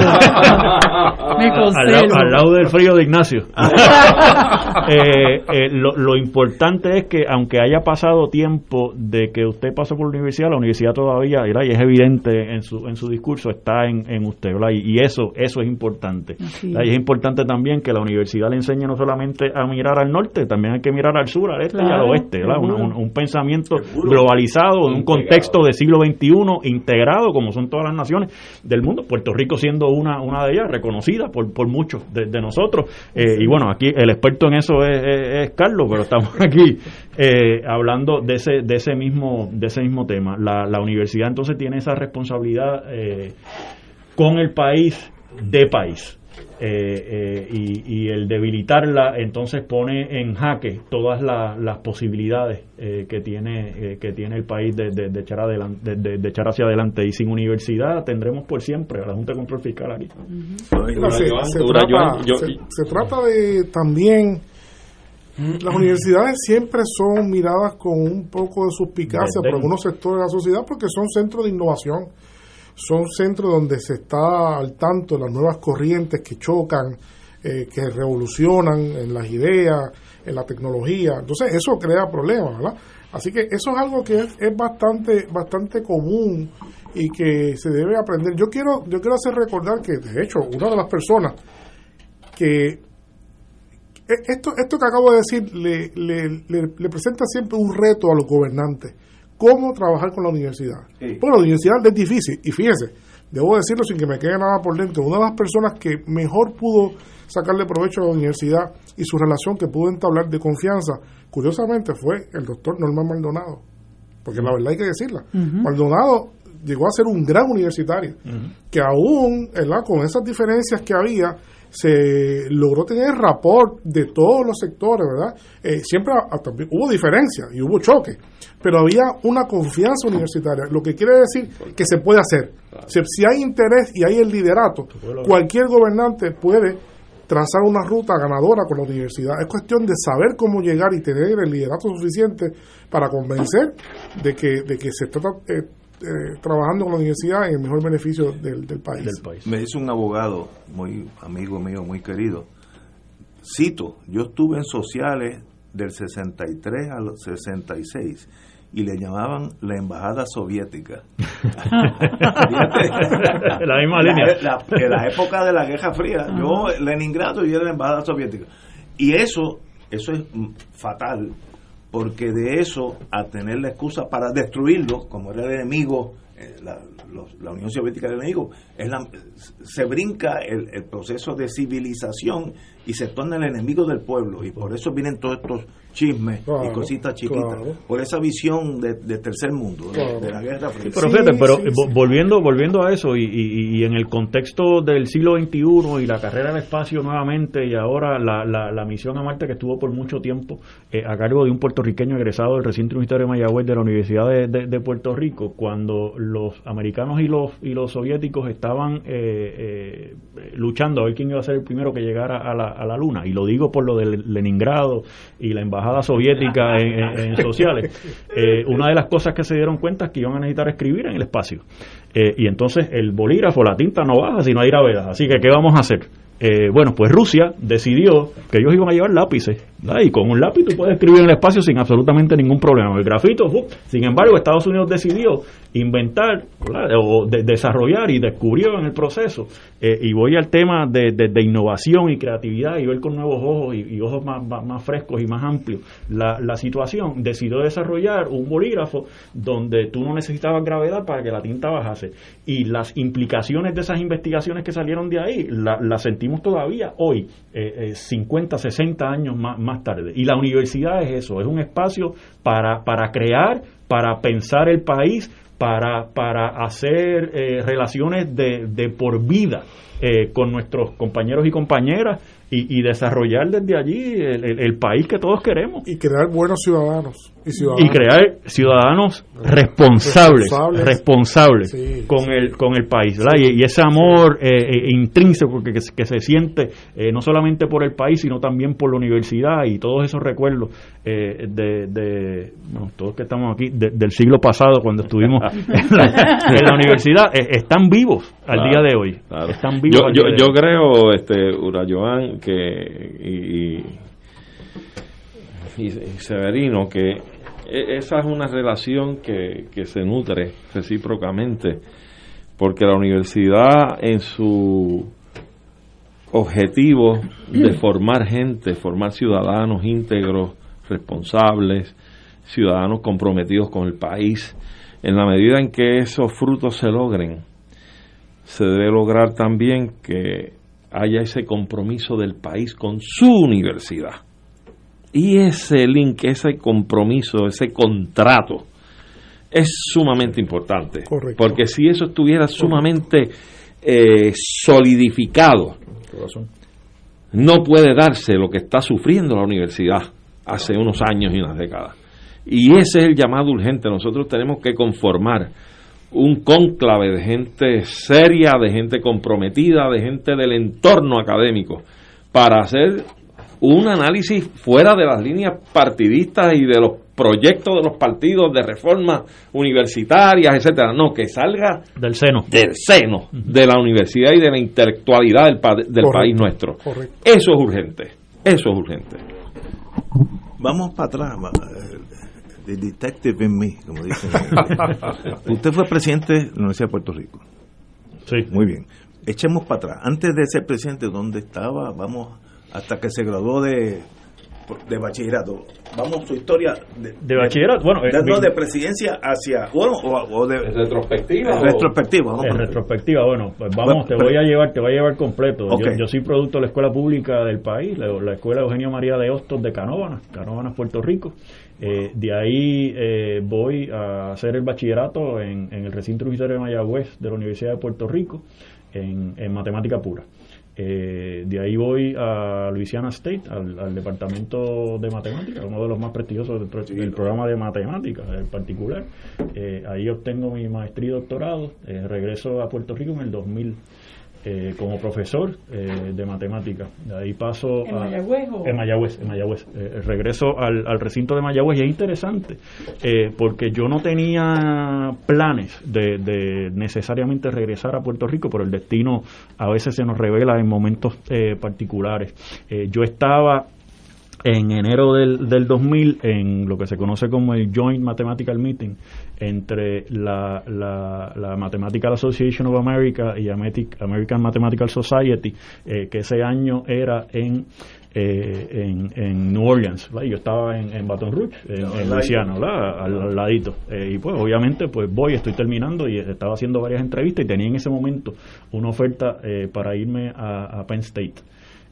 y como maestro como profesor, como profesor. Eh, y que estaba 98% convencido, digamos, de que, de que iba a aceptar, pero el destino tenía otra, otra, otra jugada eh, para mí y literalmente choqué hombro con hombro con uno de, de mis, de mis, que había sido una de las personas que había sido mi profesor eh, de matemática en el, en el colegio. Eh, en Mayagüez y bueno, nos tomamos un café, empezamos a hablar y qué estás haciendo y mira, yo creo que voy a aceptar la, oferta de, Penn State y él me dice, eh, Uro, ¿y tú no has considerado eh, regresar a Puerto Rico. Y yo le digo, pues honestamente, hasta ese momento no me lo había, no me lo había planteado. Y me dice, fíjate que tú como matemático puedes hacer exactamente lo mismo que, que vas a hacer en Penn State en Puerto Rico, pero lo vas a estar haciendo para tu país. Y, y ese, ese, esa, esa conversación eh, me cambió la vida, me cambió la vida, porque yo no sé qué hubiese hecho en, en, Penn State, pero eh, el destino me quería aquí, en Puerto Rico. Entonces llegaste como profesor de matemáticas a Mayagüez. Llegué como profesor de matemáticas a Mayagüez. Eh, de ahí fui director asociado del departamento de matemáticas, de ahí pasé a dirigir, no había ni tan siquiera terminado mi primer, mi primer año como, como facultativo, ese mismo verano pasé a ser director asociado del, departamento. Eh, de ahí fui a dirigir eh, estudios graduados, la, oficina de, estudios graduados del recinto. Ahí paso a el decanato de, eh, de asuntos administrativos, decano de administración, decano asociado de administración. Ahí paso a ser ayudante especial del rector y con él estuve cuatro años. el rector Jorge Iván Vélez Arocho, que, hoy día es el presidente de la Pontificia Universidad Católica de la Universidad de Puerto Rico. Eh, en ese momento, eso fue ya para el 2009, de ahí paso a dirigir eh, la parte de operaciones y logística, siendo todavía la profesora, ya, no estaba, todavía estoy en Mayagüez, todavía estoy en Mayagüez, eh, no estoy, pero sigo de, de profesor, pero entonces paso a dirigir la, el área de operaciones y logística de eh, Mayagüez 2010, la propuesta que tenía Puerto Rico eh, para los Juegos Centroamericanos y del Caribe en Mayagüez en el, en el 2010. De hecho, también formé parte de la, de la propuesta, el BID ¿no? que, tenía Puerto Rico para traer los centroamericanos en el, en el 22, pues que no, que no, no pudo ser. Eh, sin embargo, estábamos listos para, para poder tenerla, pero sencillamente la, la posibilidad económica pues no, no se pudo no se pudo dar. Eh, paso al Senado de al Senado académico eh, como, como representante claustral por la Facultad de Artes y Ciencias, que es la facultad que cobija el Departamento de Matemáticas, de hecho la facultad más grande del sistema de la Universidad de Puerto Rico, eh, el Departamento de Matemáticas de Mayagüez, el tercer departamento más grande del, sistema también. de ahí paso a ser representante claustral de Mayagüez en la Junta Universitaria eh, de la Universidad de Puerto Rico, que es el cuerpo eh, académico de mayor eh, rango en la, en la, universidad, que tiene representación de los 11 recintos, representación claustral de los 11 recintos, representación estudiantil de los 11 recintos, los, los 11 rectores, el presidente y cuatro personas más designadas por el presidente. De ahí me eligen como representante claustral a la Junta de Gobierno. Estoy en tiempo allí, renuncio y participo en la, en la eh, en la búsqueda de, o sea, participo como candidato, eh, en la búsqueda de, en el proceso de, búsqueda eh, para el presidente de la Universidad de Puerto Rico en el 2013 y salgo electo. Y ahí estuve dos años y siete meses y pico.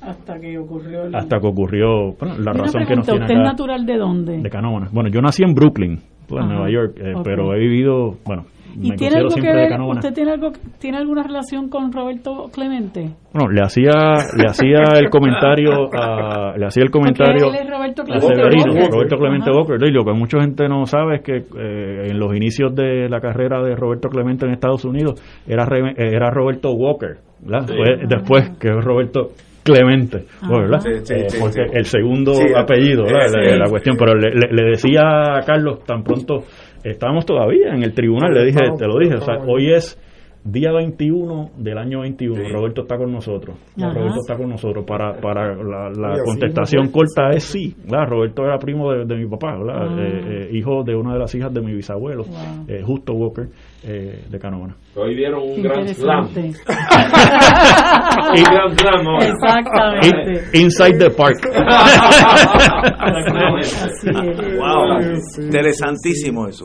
Vamos con Severino, vamos desde su trayectoria. En la retrospectiva, porque ya sabemos que estudió en fútbol. Bueno, sí, un poquito entonces más atrás, ¿verdad? si estudió, igual, igual soy producto a mucho orgullo de las escuelas públicas de Puerto Rico, ¿verdad? En Santurce, estudié en la Santiago Iglesias Pantín, estudié en la escuela Asenjo y también estudié. Mi conexión con Alemania comenzó cuando estudié en la, escuela Albert Einstein. ahí comenzó mi relación con Alemania. Eso es por Villa Palmera. Es por Villa Palmera, exactamente. Ahí, ahí, mismo, ahí mismo. Si yo estaba en la Central, eh, me fui y yo estudiaba. En esa época se usaban unos grupos especiales, ¿no? Que ponían a los muchachos que éramos eh, eh, pero que también estudiábamos, ¿no? Entonces se nos ponía el grupo y el grupo mío se fue para Central, pero a mí por una razón que yo no entiendo nunca, me pusieron en el track comercial y me vi de repente que estaba yo con taquigrafía y mecanografía y yo me frustré y dije, no, yo no me voy, yo me voy aquí, yo no quiero esto. Me arrepiento de eso porque debí haberlo aprendido. Entonces me fui a la Einstein y de ahí pues fui a la Universidad de Puerto Rico. Eh, siempre siempre me atraía mucho el tema de la, de la geología, siempre, ¿verdad? Mucho la cuestión de las ciencias terrestres, me encantaba las ciencias terrestres, pero también tenía una pasión eh, por el aspecto político. Entonces, entré decidido que iba a estudiar eh, eh, geología, pero me di cuenta que la geología pues iba a estar inconforme. Y suerte que un, un maestro que tenía de la escuela me dijo, no, no, tú debes estudiar geografía porque en geografía tú puedes trabajar todo eso que tú te apasiona, tanto la política como también el asunto de las ciencias naturales y cosas.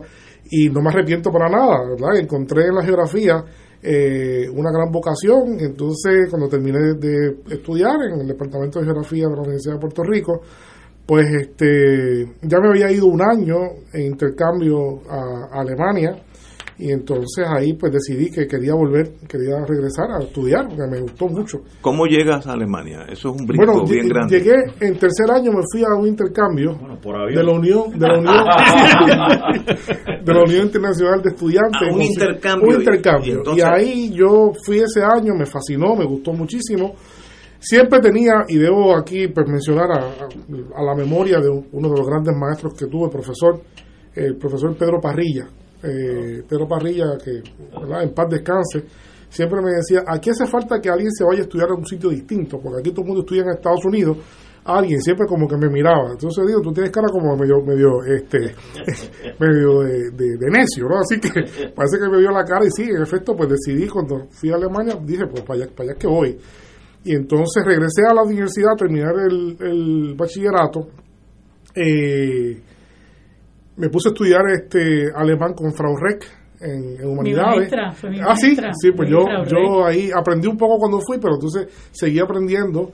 Entonces, pues luego conseguí otra, una, una beca para estudiar el, el idioma en, en, Alemania, en Leipzig, en aquel momento.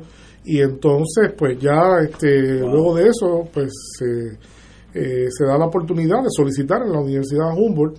Y entonces, pues, pues no me no lo, no, yo no lo pensé ni un instante, ¿no? Este, me dieron una beca, me dieron una buena beca del Deutsche, se llama Deutsche Akademischer Austauschdienst, que es el servicio estudiantil, el servicio alemán de intercambio estudiantil.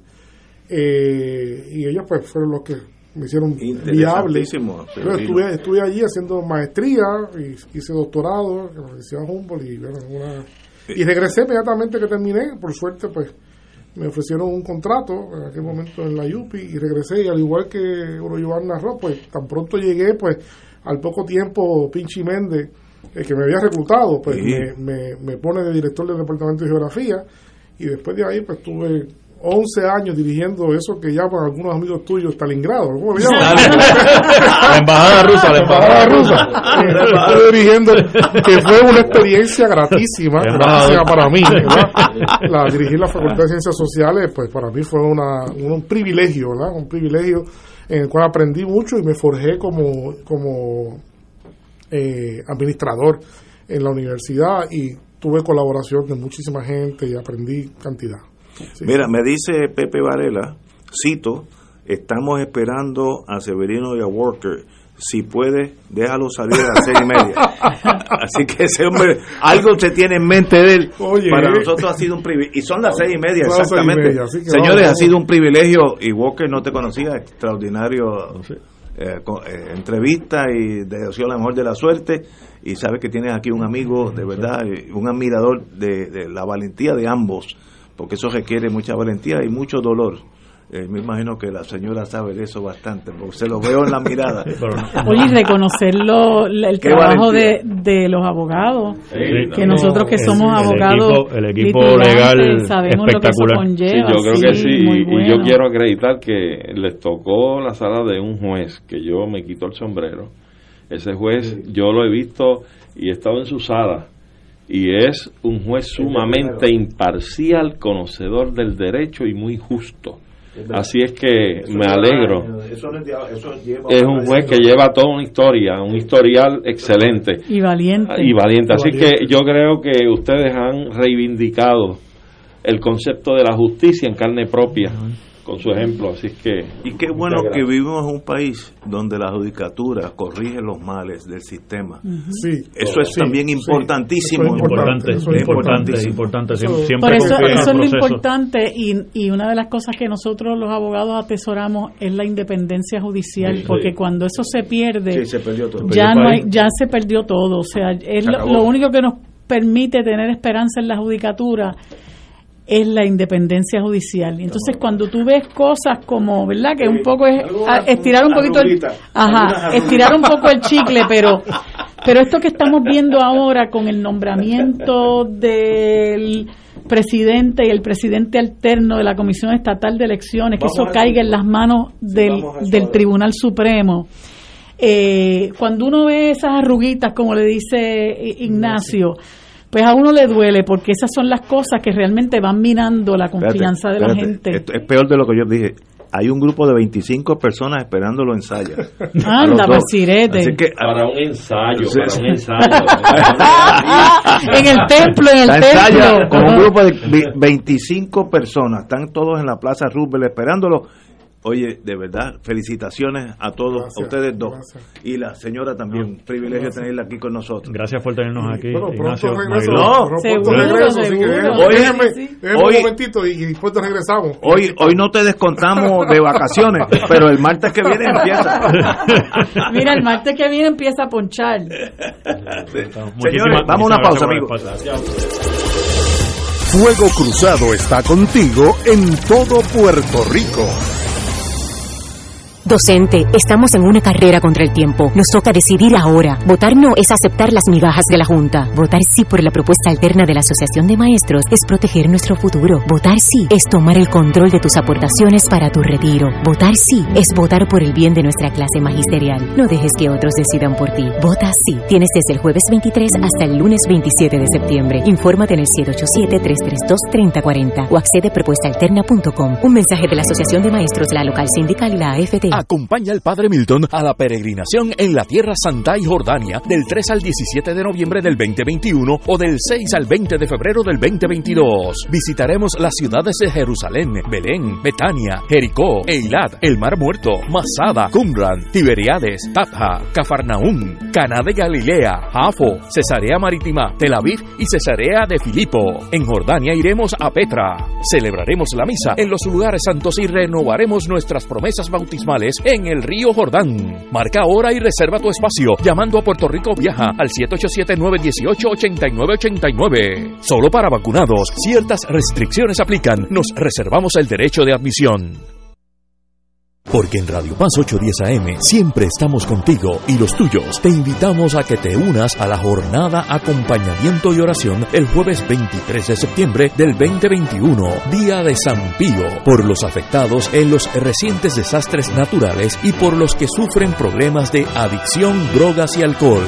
Nuestros voluntarios misioneros y misioneras orarán por 13 horas de manera ininterrumpida por estas intenciones de nuestra radio audiencia. Las intenciones serán expuestas en la capilla de nuestra estación. Finalizaremos a las 7 y 30 de la noche con la celebración eucarística presidida por el fray Roberto Colón de la Orden de los Frailes Menores Capuchinos, auspiciado por los misioneros de Radio Paz 810 AM. Radio Paz te ofrece el mejor motivo para levantarte temprano y disfrutar el comienzo de un nuevo día de lunes a viernes con Enrique Liboy y Radio Paz en la mañana. La dosis perfecta de noticias, deportes y éxitos musicales de todos los tiempos, humor y curiosidades, calendario de actividades y tus peticiones musicales por el 787-300-4982. Conéctate con el 810 AM de lunes a viernes con Enrique Liboy y Radio Paz en la mañana. Fuego Cruzado, el programa de más credibilidad en la radio puertorriqueña, es ahora la tribuna abierta de análisis noticioso, con diversas perspectivas que exploran el trasfondo de lo que acontece a diario y cómo nos afecta. Escucha Ignacio Rivera y sus panelistas invitados de lunes a viernes en Fuego Cruzado en transmisión diferida a las 10 de la noche por Oro 92.5 FM. La pensión no nos alcanza para vivir. Las medicinas, el plan médico, la luz, el agua, la gasolina, los alimentos, todo ha subido de precio. Pero el gobierno, la Junta de Control Fiscal y el llamado Comité Oficial de Retirados que no elegimos quieren que aceptemos todavía más recortes a nuestras pensiones. No lo permitas. Cuando recibas la papeleta, vota rechazar. Y en la elección amañada de la Asociación de Maestros, invitamos a todo el magisterio a votar no mensaje del movimiento socialista de trabajadoras y trabajadores. Y ahora continúa Fuego Cruzado.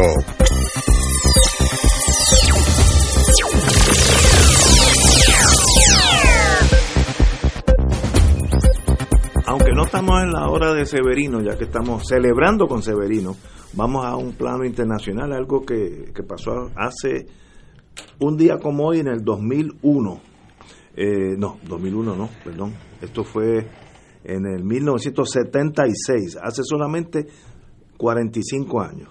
Ay, yo estaba ya empleado federal allá en Washington y pasó esto.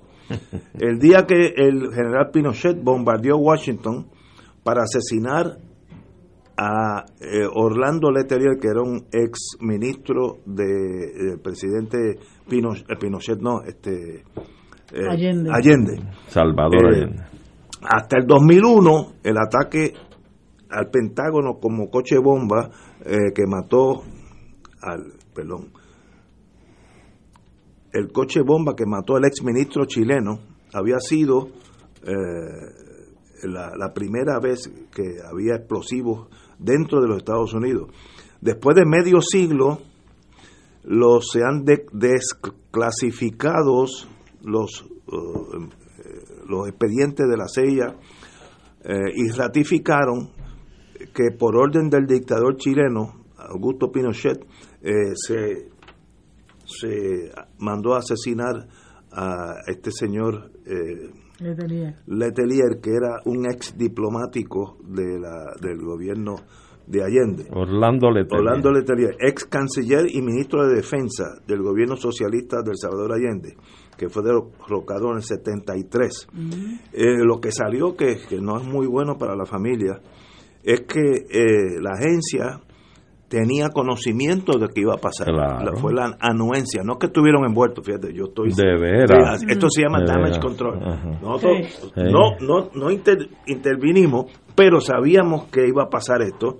El jefe de el jefe Y, de los y- y no le impidieron. no lo impidieron, no, lo dice, yo no estoy, yo sería incapaz de decirlo, yo mismo no me atrevería, pero lo dice aquí, con la anuencia del gobierno estadounidense. Porque en aquellos momentos recuerda Pero que qué raro, Ignacio, porque mira. el No, gobierno no. estadounidense nunca... Nunca se ha distinguido por eso. Yo estoy sorprendido. Sí. Pero, eh, en aquellos días, la Guerra Fría estaba en todo su apogeo y entonces había una esquizofrenia de los buenos y los malos. Y este señor eh, fue una tragedia eh, porque eh, la DINA, División de Inteligencia Nacional de, de Chile, De Chile, sí. mandó dos, dos agentes chilenos. Uno era norteamericano, pero nacional. Nacionales, no, Nacionalizado chileno. residente chileno, yo no sé si era nacionalizado, que fue el que hizo el trabajo, etcétera, etcétera. Pero luego vienen preguntas, ¿dónde sacaron los explosivos? ¿Quién hicieron el...? pues, tenían que tener ayuda de alguien. Sí. Entonces, la, lo- la tragedia que pasó dentro del mundo de la Guerra Fría, es que murieron, murió su secretaria que se llamaba eh, Ronnie Moffett, que un parte, parte del metal le dio en la yugular y, se desangró. y su marido también estaba en el carro, sufrió, sufrió daño, eh, eh, amputación traumática de las extremidades inferiores, perdió las dos piernas. Sí, porque es que, es que, es que fue, fue, una bomba puesta en el carro, de Orlando sí, Letelier. Aquí tengo la foto, activa, hecho pedazos. activada por Y sencillamente uno pierde perspectiva de en un momento dado los intereses de una nación, en este caso estamos en Estados Unidos, mañana puede ser Alemania, Francia, el que sea, el que tú quieras, puede llevar a decisiones absurdas que 50 años después uno dice, pero ¿cómo llegamos a esa estupidez? Sí, pero sí. no te vayas lejos, el Ignacio. Bloqueo, el, sí, era la, el, la, ilusión con los comunistas. Pero tú tienes el, bloqueo de Cuba hoy. Ah, bueno, ese otra. Eh, tú haces pero, negocio con China, con eh, Vietnam y tienes a Cuba al lado y lo tienes cerrado. Las fechorías de Luis Posada Carriles. Ah, sí. El avión de, de, de Cubana de Aviación que voló. El equipo de... Ajá, el equipo de Grima, me parece que... No, de Grima no era. Bolívar, no. no. No, recuerdo. Era de muchachas, No recuerdo, sí. sí. Este, ahí creo que fallecieron unas 73 personas y el tipo lo aceptó, que estaba involucrado en eso y lo peor de todo fue que los Estados Unidos le dieron refugio en los Estados Unidos, sí. nunca quisieron extraditarlo a Venezuela, que lo quería juzgar. Eh, lo juzgaron en, en, en, Texas por, por otras y hasta salió absuelto ese individuo. O sea, que, que uno, uno, ¿verdad? Son cosas que van más allá del entendimiento. ¿Cómo puede haber tanto odio? Y en el caso particular de la dictadura, de la dictadura de Pinochet, pues eh, ahí, ¿verdad? Es una de las dictaduras más sangrientas donde Sí, hubo sí, cruel, cruel, miles de cruel. desaparecidos, miles de muertos, fueron 17 años, eh, ¿verdad? De, de, de, de, de una represión feroz. Eh, bueno, le llaman los años oscuros de Chile, ¿no? Y lo triste es que todavía haya gente que, que en alguna medida pueda sancionar lo que pasó ahí, ¿verdad? Y ahora incluso hasta eh, hubo todas estas toda esta pugna eh, para, para tratar de, de aprobar que el, que el pueblo chileno pueda a su vez eh, votar por una nueva constitución. Así que, pues, es, es bien triste que, que, hayan ocurrido todas estas tragedias, eh, pues, por, por la hegemonía de, de estos regímenes este, dictatoriales, que a mí me, me da gracia, ¿verdad? Porque ellos este son los que los que invaden y derrotan gobiernos instauran gobiernos que respondan a sus intereses pero entonces los terroristas son los cubanos los terroristas son los venezolanos los este, palestinos. los, los palestinos eh, y, y, y, pues este hay una manera de, de, poder vender lo que para ellos es la, la posverdad y, y, y, es, y es triste Pues porque mira, controlan muchos medios que, que, de- que los, los, los apoyan en ese De eso conversábamos Ignacio y yo antes de comenzar el programa. Y yo le apuntaba que precisamente lo equivocado de las políticas de ciertas naciones o imperios en ocasiones. Estados Unidos es el vecino más inmediato de la América Central y del Sur. Y lo que se dedicó toda la vida fue a preparar a los militares de estos países hermanos nuestros para establecer allí las capas sociales de la dictadura, la, la hegemonía de las élites de estos países que servían a sus intereses.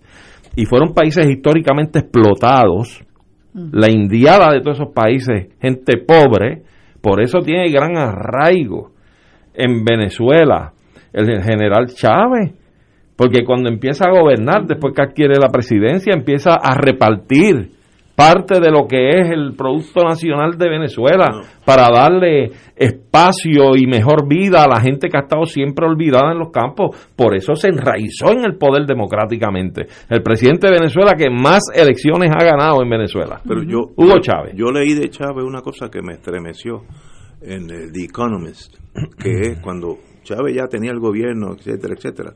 Los ingleses, que son sin emociones, yo creo que es una de sus grandes cualidades, dijeron que, ya, que en Venezuela había una gama un sector de Venezuela que nacía y moría y nunca habían visto un médico. Eso es así.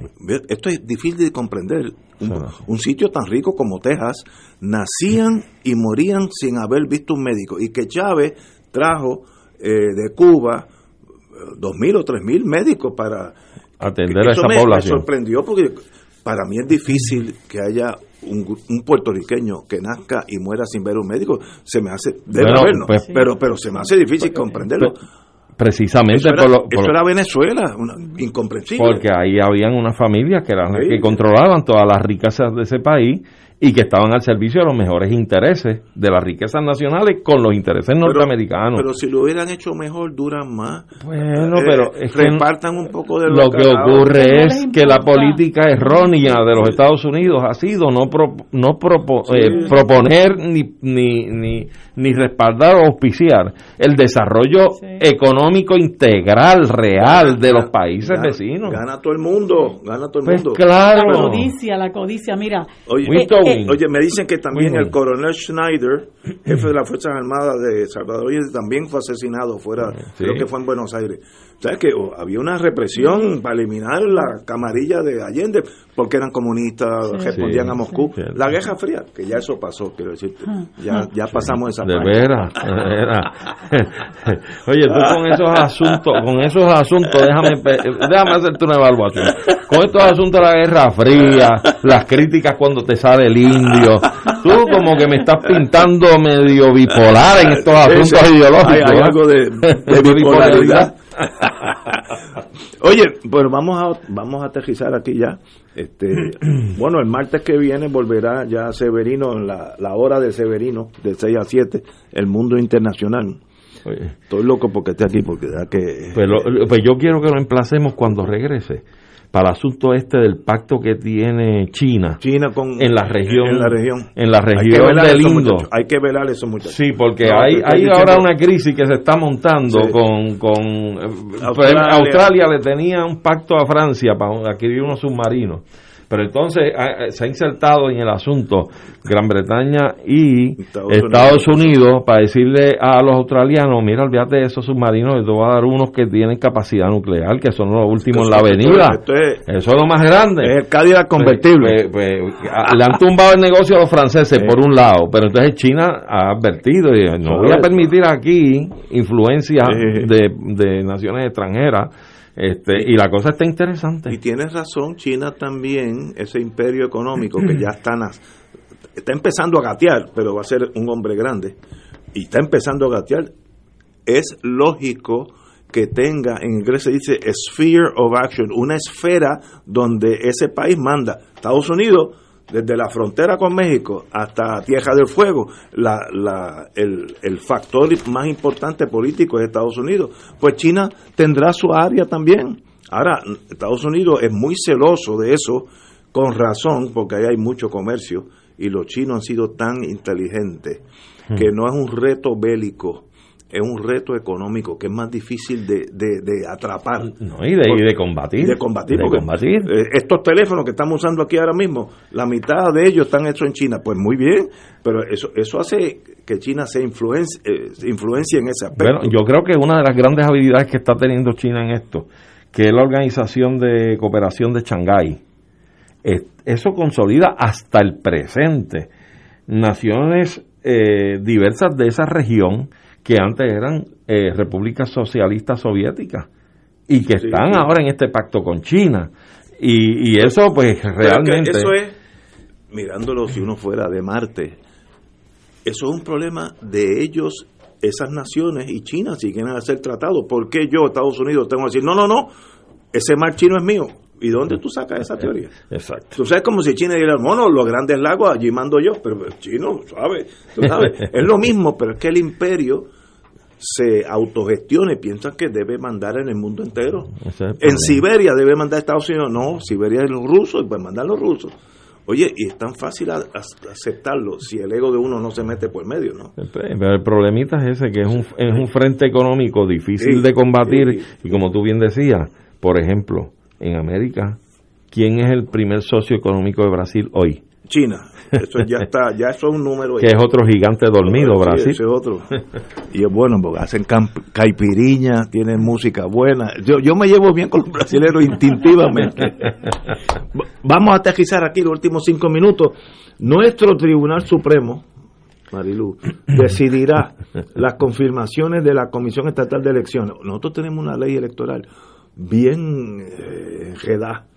La legislatura no llevará a votación los nombramientos del nominado presidente de la Comisión Estatal de Elecciones, Jorge Rivera Rueda, ni el nombramiento del presidente alterno, Edgardo Figueroa Vázquez, por lo que el proceso de llevar ah, la- las vacantes, de llenar las vacantes en la, en la dirección del organismo electoral, queda en manos del Tribunal Supremo. En otras palabras, primero lo nombra el gobernador, lo manda a ambas cámaras, si las cámaras no toman acción, que es lo que ha pasado, pues entonces brinca el Tribunal Supremo y entonces el Supremo decide de deo quién va a ser. Y se inhabilita el Supremo para cualquier pugna futura contra ese presidente, esos vicepresidentes, te tienes que inhibir. ¿Quién va a resolver los problemas después, jurídicamente hablando?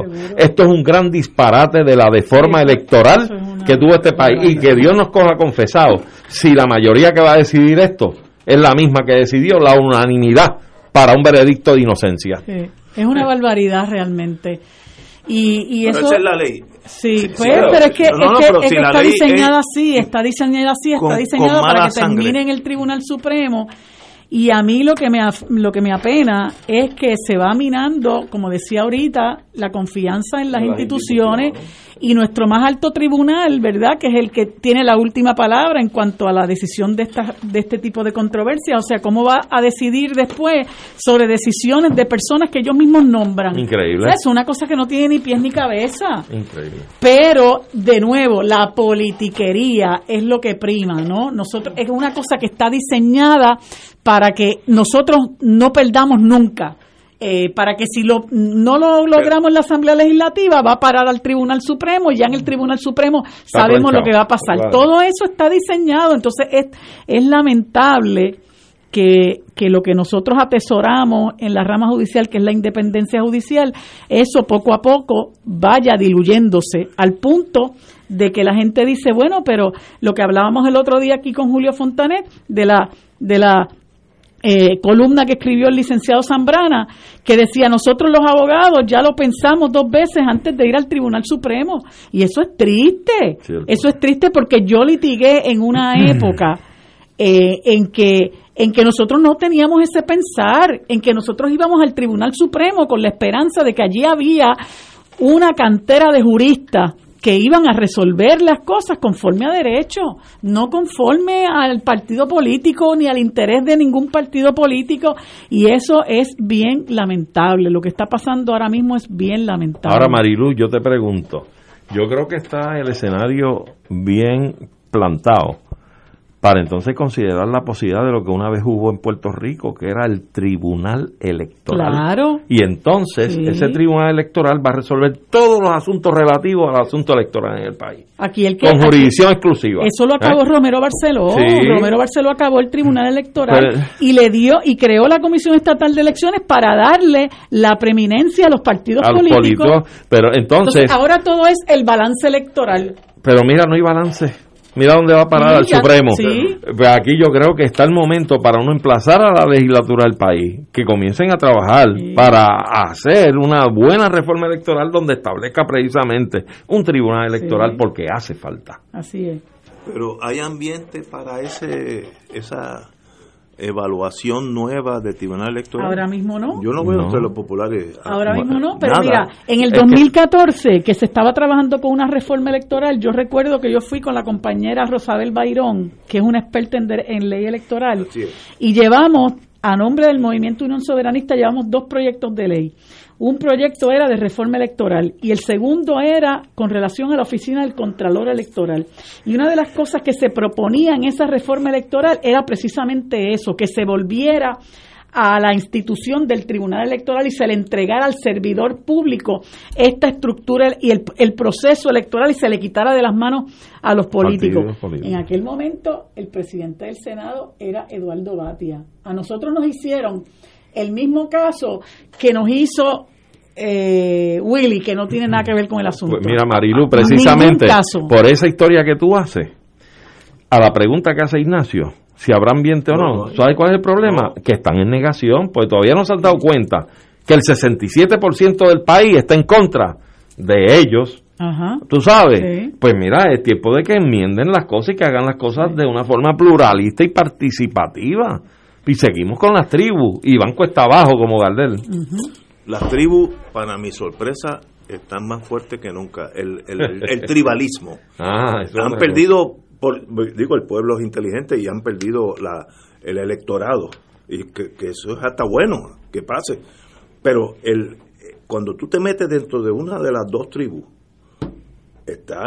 El hormiguero está vivo. los neonazis están locos en ambos ambos, gente que lo que quiere ganar no importa el precio. No importa qué. Si tienen que pegarle fuego a la, al Tribunal Supremo y ganamos nosotros, pégale fuego. O sea, no, no, es una visión. Es el poder por el poder eh, mismo. y eso pues nos hace tercer mundo. Por eso es que, por eso es que con gente como, gente como, por ejemplo, digo, yo no sé, alguien comentó un día que él simpatizaba con eso, pero yo creo que de la boca para afuera el PNP no, no va a apoyar nunca la segunda vuelta, que es lo mismo que dices tú. ah, pues perdemos las elecciones, pero es que, óyeme, el proceso electoral tiene que ser democrático. Oye, que, es una equivocación. no, pero eso me lo explicó un estadista, de los que mandan, pues yo, yo no mando nada.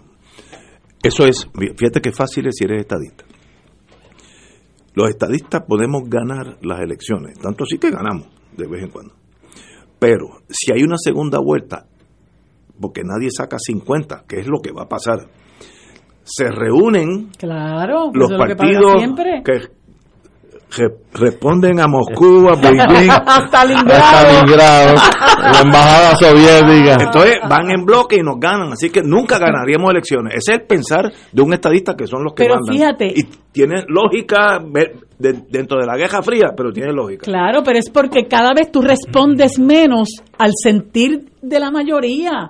porque cuando tú trabajas para satisfacer las necesidades de la gente. Tú no tienes que tener miedo en que la otra parte se haga componentes con nada. Pero fíjate, Marilu, también por otro lado, yo creo que eso es un poco de miopía política y estratégica, porque una segunda vuelta le daría la gran oportunidad a cualquier buen líder de partido o sección política la gran posibilidad de ampliar su espectro de apoyo. Claro. ¿Por qué? Porque tú entras, entonces tienes que entrar en negociaciones. Si de llegar a alianza. A llegar a alianza, decirme, mira, ¿qué, ¿qué, tú interesas en San Juan o qué tú interesas en Cataño? Pues mira, vamos a hacer un proyecto donde hay un proyecto de partido, de gobierno para esto que te interesa a ti. Dame tu voto y yo voy a acceder a que tú tengas el control en San Juan o en Cataño para trabajar juntos por lo que nos interesa a ambos. Oye. La otra visión es que se reúnen los izquierdistas y la derecha nunca gana. Ok, esa es la, esa es la falange. la falange, sí. Por eso es que descansan en el banquete total y pues cuando tienen el banquete total eh, abusan con el país. Por eso siguen en picada, ¿sabes? Y seguirán en picada. Con esa con esa nota de esperanza para el futuro nuestro. Hasta mañana, amigos.